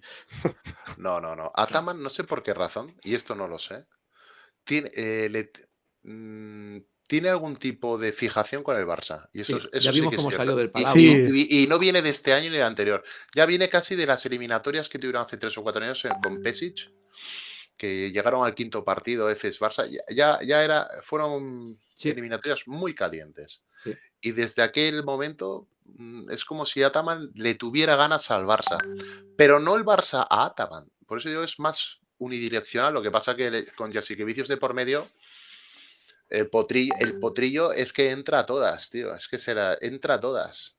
A todo lo que le sueltas entra. No, no, no pierde el mo- el- la oportunidad de, de- de liarse un fregado. Entonces, ahí sí que a lo mejor el club, a Vicios le tendría que decir gente como Navarro, decir, a ver, tío, O Mario Bruno, que se ve ahí también con sus gafitas, buena persona también. Decirle, céntrate en lo tuyo y, y- da- y empieza a dar muchas palmaditas en la espalda a la gente porque nos están crujiendo por todos los lados. Sí. A mí, amistades no estamos, no estamos. no, yo no veo que el. Barça, no. Yo veo que al Barça los árbitros son muy severos, muy rigurosos con el Barça en los arbitrajes. Mm. Y yo no soy dudoso. Yo, a ver, eh, no me desagrada que gane el Barça, pero yo soy más de la peña, evidentemente, Mm. totalmente. Pero hay que reconocer que al Barça. eh, Hay un eh, rasero ah, diferente a otros. el- eh, sí, son bastante severos. Entonces, cuando eso se reproduce tantas veces en el tiempo, aparte de que a lo mejor la animadversión o la simpatía que pueda despertar el club pueda ser una, a lo mejor es también tú, tú, en el día a día, a lo mejor no la cultivas. En Sí. tus diálogos con los árbitros, en tu. Yo no sé cómo explicarlo, no lo sé. Algo, algo tiene que haber, es evidente. No es normal que los árbitros al Barça sean tan rigurosos y tan severos. Es un equipo que sabe que sale a las pistas de baloncesto muy exigido arbitralmente. No le pasan ni una al Barça, ni una. No. Y dices, hostia, mm, eh, hay mucha igualdad en las pistas y detalles y criterios pueden, pueden cambiar, pueden cambiar. Un resultado te lo, te, te lo, bueno, te meten o no te meten en un partido o, o- o te sacan, te pueden sacar también del partido. Entonces, a mí me sorprende mucho que este factor, ayer el, de hecho, Vicios lo dijo en la entrevista post partido, yo creo que iba directamente dirigido a esto. Mm. Dice, de este tema vamos a tener que empezar a hablar ya. Sí. Dijo eso. Y soltó la piedra y escondió la mano. Bueno, ya lo puso encima de la mesa. Ya, Lo puso encima de la mesa. Pero, pero lo han de tener que, lo, lo deben lo tratar. sí. Bueno, Mm. veremos a ver. Nos quedan cinco minutos antes de que os tengáis que ir. ¿Queréis hablar algo del resto de la jornada CB? Por ejemplo, el liderato del Tenerife, eh, Manresa, un, ¿viste el Manresa, Ferrari? Ah, eh, Manresa- eh, lo de Manresa es, es paradójico. Bueno, primero Pedro, Pedro, Pedro, siempre Pedro. Pero sí, o sea, que un, un jugador defenestrado totalmente por, Zaragoza, por Zaragoza como Ferrari vaya a Manresa y haga un partido que, si lo visteis, el partido lo ganó él, o sea, dominó el partido él. Es que este, este tío siempre que está en Manresa juega muy bien. Es que yo no sé por qué se va. Pero siempre que ha jugado en entiendo que Manresa, tema de dinero. ¿no? Sí, no, no, desde luego, pero, pero siempre que ha jugado Manresa ha sido de referencia del equipo. Y ayer el partido lo ganó él contra Vasconia, que ayer estaba de vacaciones. Ayer Vasconia estaba pensando en, en Euro- Euroliga porque no estaba por el partido. Y luego, luego tenemos también lo- los, los equipos que aquí veíamos defenestrados y que parece que van un poquito para arriba, ¿no? A ver, eh, si te, refieres a Zaragoza, por ejemplo, Zaragoza. Por ejemplo, me refiero a Zaragoza, me refiero a Fuenlabrada, que están, bueno, mm. pues subiendo un poquito y metiéndose, metiendo en problemas a otros. Bueno, es que precisamente ambos han sufrido el cambio de entrenador y la dinámica la han cambiado, anímica. Zaragoza era un equipo con limitaciones de plantilla, pero la verdad es que Porfirio está dando poco a poco con las teclas. Yo no soy un entrenador de mi agrado, ¿eh? también os lo digo, ¿eh? pero reconozco que está haciendo un buen trabajo, sí, claro. Si no tiene que ser fácil llegar a un, equipo. Iban 0-6, ¿no? Me parece. Sí, sí. Pero es un hombre. No sé, a mí Porfirio Fisac me despierta curiosidad. A este, a este hombre, tenerlo aquí sería también interesantísimo, porque. Aparte, habla bien, ¿eh? Es una persona que tiene un buen hablar. Cuando se expresa bien, pero además, eh, probablemente por lo que he visto, porque en, Gran Canaria despertaba pasiones un poco, lo mm. sabía que lo adoraban mm. y lo sabía que lo odiaban a muerte. Porque llegó con un contexto también un poco, poco particular. Sí, pero, él también ya vino de Zaragoza, mm, de haberlo hecho muy bien. Y eso es, un poco lo que le dio el impulso, ¿no? A ver, tiene una, una dilatadísima este, trayectoria, pero a mí siempre oírle, oírle, a mí siempre me ha gustado lo que dice, de prensa, no lo encuentro vacío, no son palabras vacías. Siempre dice algo que tiene significado. Mm, saca puntas, sí. Sí. Por eso digo que no entiendo por qué este hombre cae mal. Porque tampoco da la sensación de que sea un arrogante. Lo, se le ve llano. ¿no? No, se le ve llano y clarito. a, veces cuando eres muy clarito, pues puedes molestar, ¿no? Mm, e, e incluso los tiempos muertos cuando se le oye, se ve que es un tipo que, lo que habla lo dice muy claro. O sea, no, es muy pausado. Es muy pausado. Es muy pedagógico. Es un pedagogo. Es muy pedagogo a la hora de tratar con los jugadores. Verbaliza muy bien. Eh, las palabras las dice muy bien expresadas, con lentitud, para que se entienda. Pocas ideas, pero claras les dice lo que quieren y lo que necesitan, no sé. Y esto lo hace en, el calor de un tiempo muerto de un partido, probablemente en su metodología del día a día. También se comunique bien con los jugadores, les dé un buen trato, probablemente. Y su forma de jugar al baloncesto, a mí, yo repito, a mí, a mí no me desagrada. A mí me sorprendió mucho, eh, pues eso, todo el nivel de crítica que despertó en, en Gran Canaria, supongo que debido pues, a que no se acompañaron los resultados con las expectativas, aunque en competición europea Gran Canaria pues, eh, estuvo cerca mm. Mm. de asomarse a la Euroliga. Veremos, y en Zaragoza parece que ha caído de pie. Es una persona querida. Y ya, yo ya el primer partido que lo vi en Badalona no me causó... Mm. Ya dije, si este Zaragoza, a ver, ya tiene otra cara este equipo y le ha ido, la ha ido cambiando, la ha ido cambiando en positivo, sí, sí. Bueno, pues será cuestión de intentar traerlo al, al programa. Pues Me estaría bien. iniciaremos gestiones. Es difícil porque Zaragoza es un club que con los medios digitales nunca en la historia. Nosotros en, en Basket Me habíamos tenido siempre acreditaciones en toda España, menos en Zaragoza. Porque allí había un señor, un jefe de prensa, eh, más antiguo que, que, con más años que los gnomos, y este señor no entendía lo del tema del digital. Y nunca jamás, nunca jamás nos había acreditado. Pero tenemos algún contactillo que se puede conseguir. Es más, si la semana que viene tenemos al señor Imar Ojeda, no vamos a ser capaces de tener a, Porfirio. Yo, yo semana que viene tengo, tengo un, hype, como se dice ahora, con, con, la entrevista. Es que Imar Ojeda, estamos hablando de uno de los grandes. Una institución. Yo Sé que lo digo cada semana, porque es que creo que cada semana nos superamos, pero es que te me lo dicen a mí hace seis meses y yo no me creo que aquí tengamos al, constructor del nuevo Alba de Berlín y ya no te digo lo que hizo en las islas. ¿eh? Mm. este, este, tío es una eminencia. Sí, quizás como está yendo ahora, ahora mismo, eh, sobre todo Gran Canaria, tiene parte de culpa él. O sea, ¿cómo está yendo Gran Canaria ahora mismo? Yo creo que algo de influencia ha dejado, por ejemplo. Hombre, seguro se pegó allí, no sé, un montón de años, ¿no? Sí, sí, sí. sí, sí, sí. Sí, sí. Y, aunque no ejerzan directamente, si tú has estado en un club y has dejado impronta y mm. contactos, eh, ese club acude a ti para consultarte cosas. Obvio tanto. tanto. Y eh, tanto. el- su sello está ahí seguro. Pero repito que es increíble ¿eh? el nivel. Es que hoy hemos tenido a, a- a to- a todo un personaje, mm, una celebridad. Es que, es que el día que yo que sé, mm, llevéis, se coja aquí, yo que sé, pues, yo que sé, a un, a un entrenador de EVA, vas a ver a poco. eh, o a un jugador Sí, sí, no, no. acostumbrado, acostumbrado a tener aquí a, a la Alfonso élite. Reyes, a la élite del deporte. A Curro Segura, ahora otro. me- me- exacto, nos traéis a. Pues ese día ni un oyente ni nadie dirá, hostia.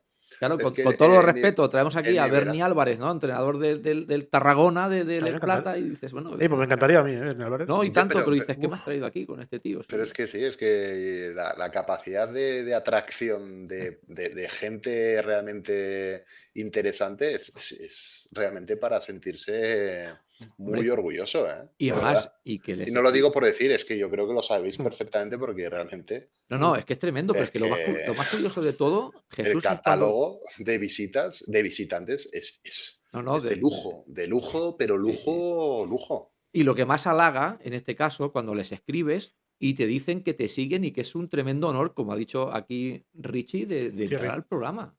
Pero Richie lleva, lleva un año ya diciéndonos esto. O sea, el año pasado ya, creo que, que decíais que quería, que Sí, quería que el cuadrar, tema de- pero claro, estaba en Venezuela, el, el horario era más complicado y tuvo un problema con entrenamiento. Pero esta semana nos ha dicho que por favor, que sí, que, que encantadísimo porque nos sigue y que le gusta el programa.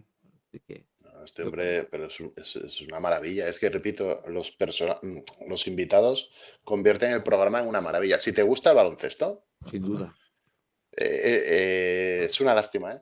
La de- porque eh, la difusión y el contenido Sí. eh, harían de este programa algo muy visitado porque realmente no es que nos juntemos cuatro colegas con una alcachofa delante y hablemos de básquet, no, no, es que te está, estás en directo con personalidades del baloncesto, pero personalidades con mayúscula.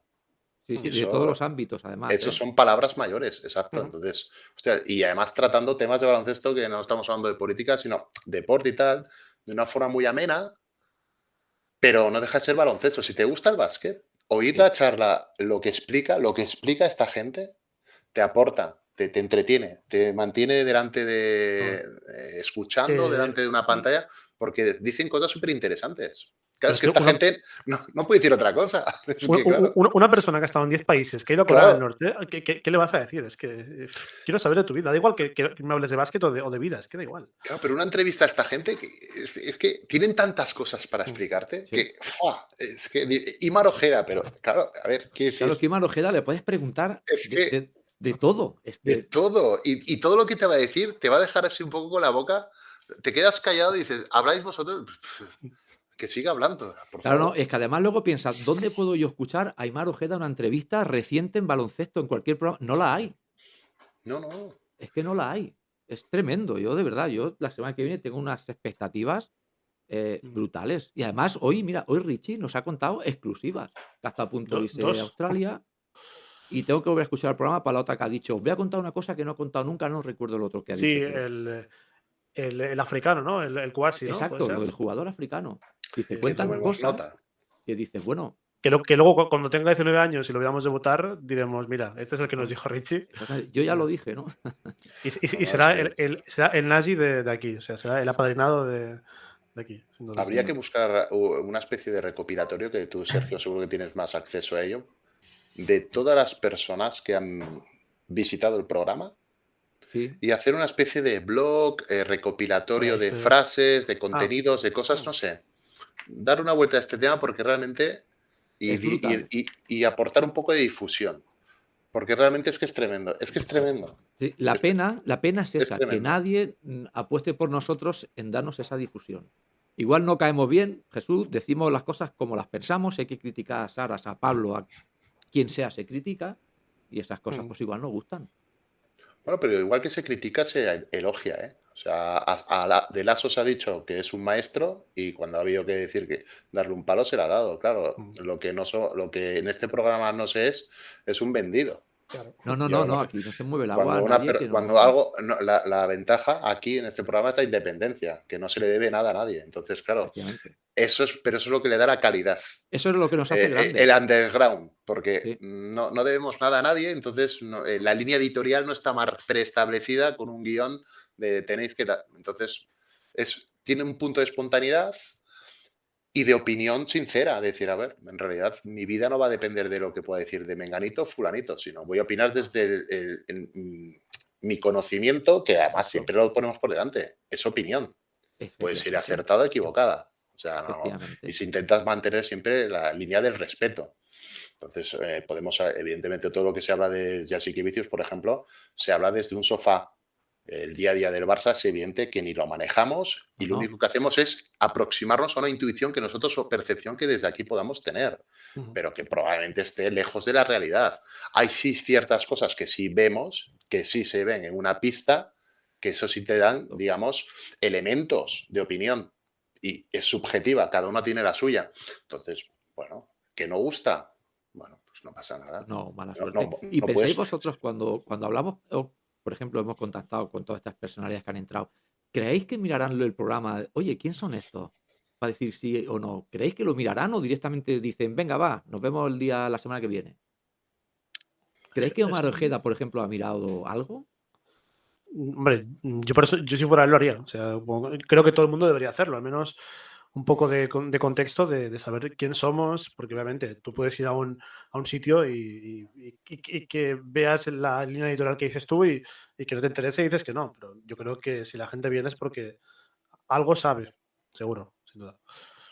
Sí, Creo yo, ¿eh? pero nuestro, el talante bromista, cuando está Carlos y tal, irónico, socarrón, Mm, eh, un poco mm, canall- canallesco, eso le da un toque gracioso, simpaticón, y se afrontan los temas con naturalidad y normalidad. Yo creo que sí que lo miran, porque es que es lo lógico. ¿dónde- dónde- a ver dónde me voy a meter, en qué, en qué encerrona me meto, o, o no.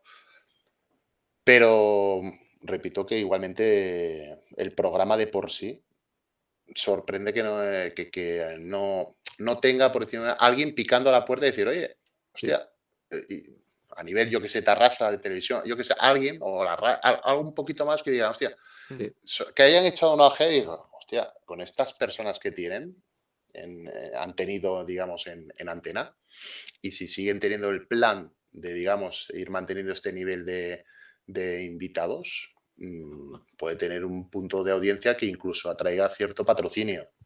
Y Estoy hablando de, de- de gente de- externa ¿eh? al programa.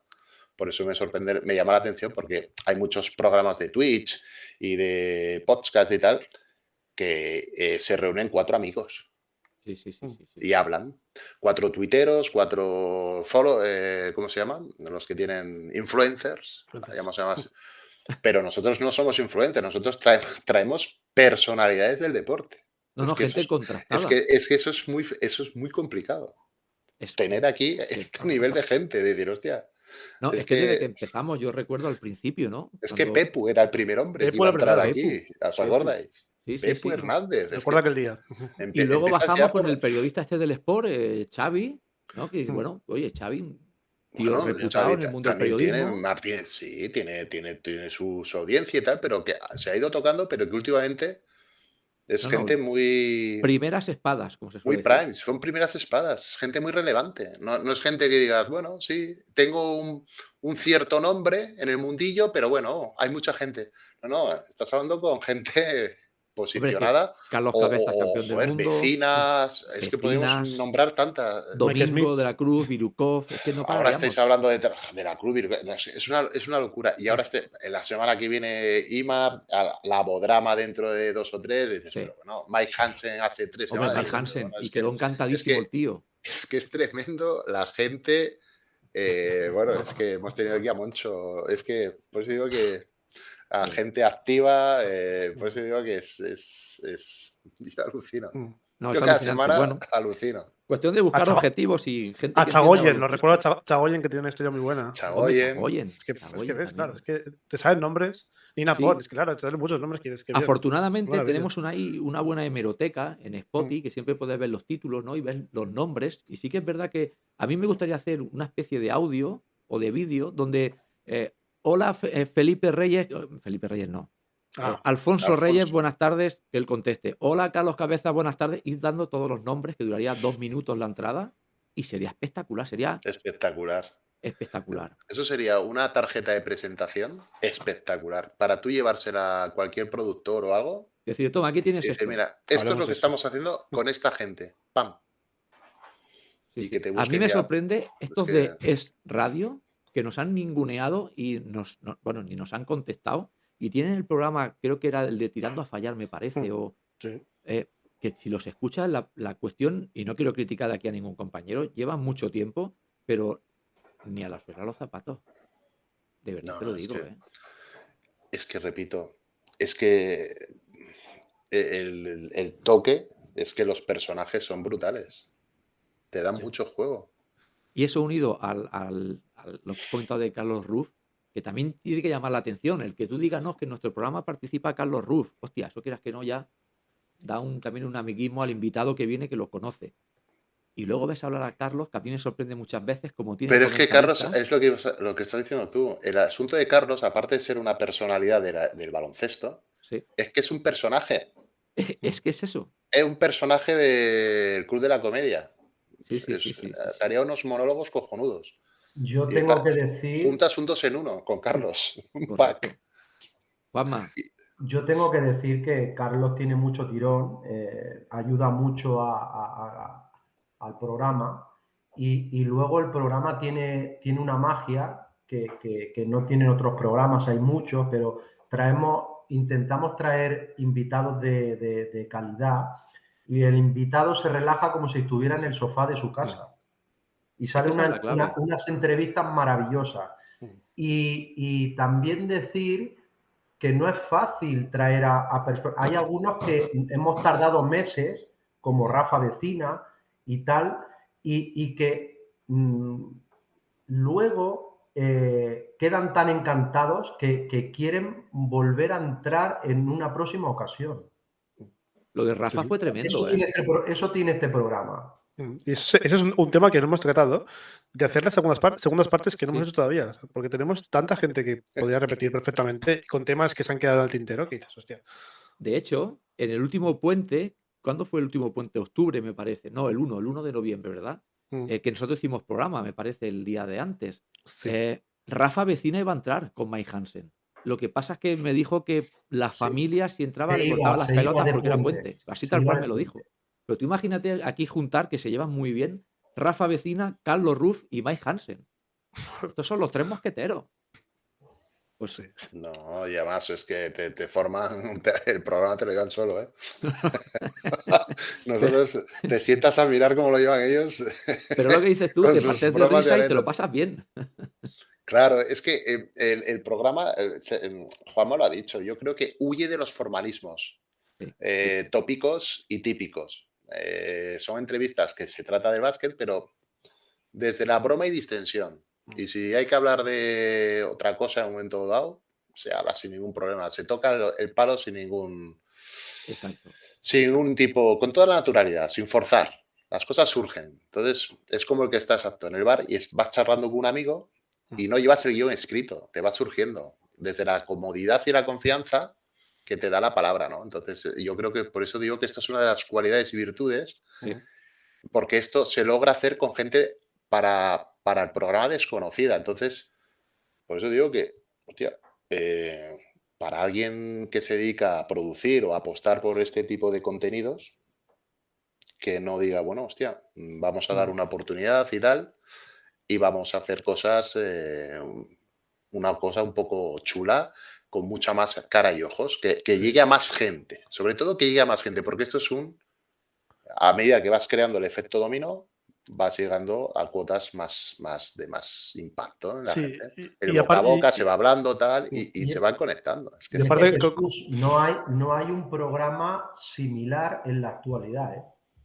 No. Eh, eh, estaba aquel de, ¿os acordáis de este de Colgados de Aro? Que Sigue, hacen por Están siguiendo, pero ya Pero- ahora pero esto- están en- esto- en, en otra, en otra deriva diferente. Bueno, pero es que. mm, pero No quiero decir.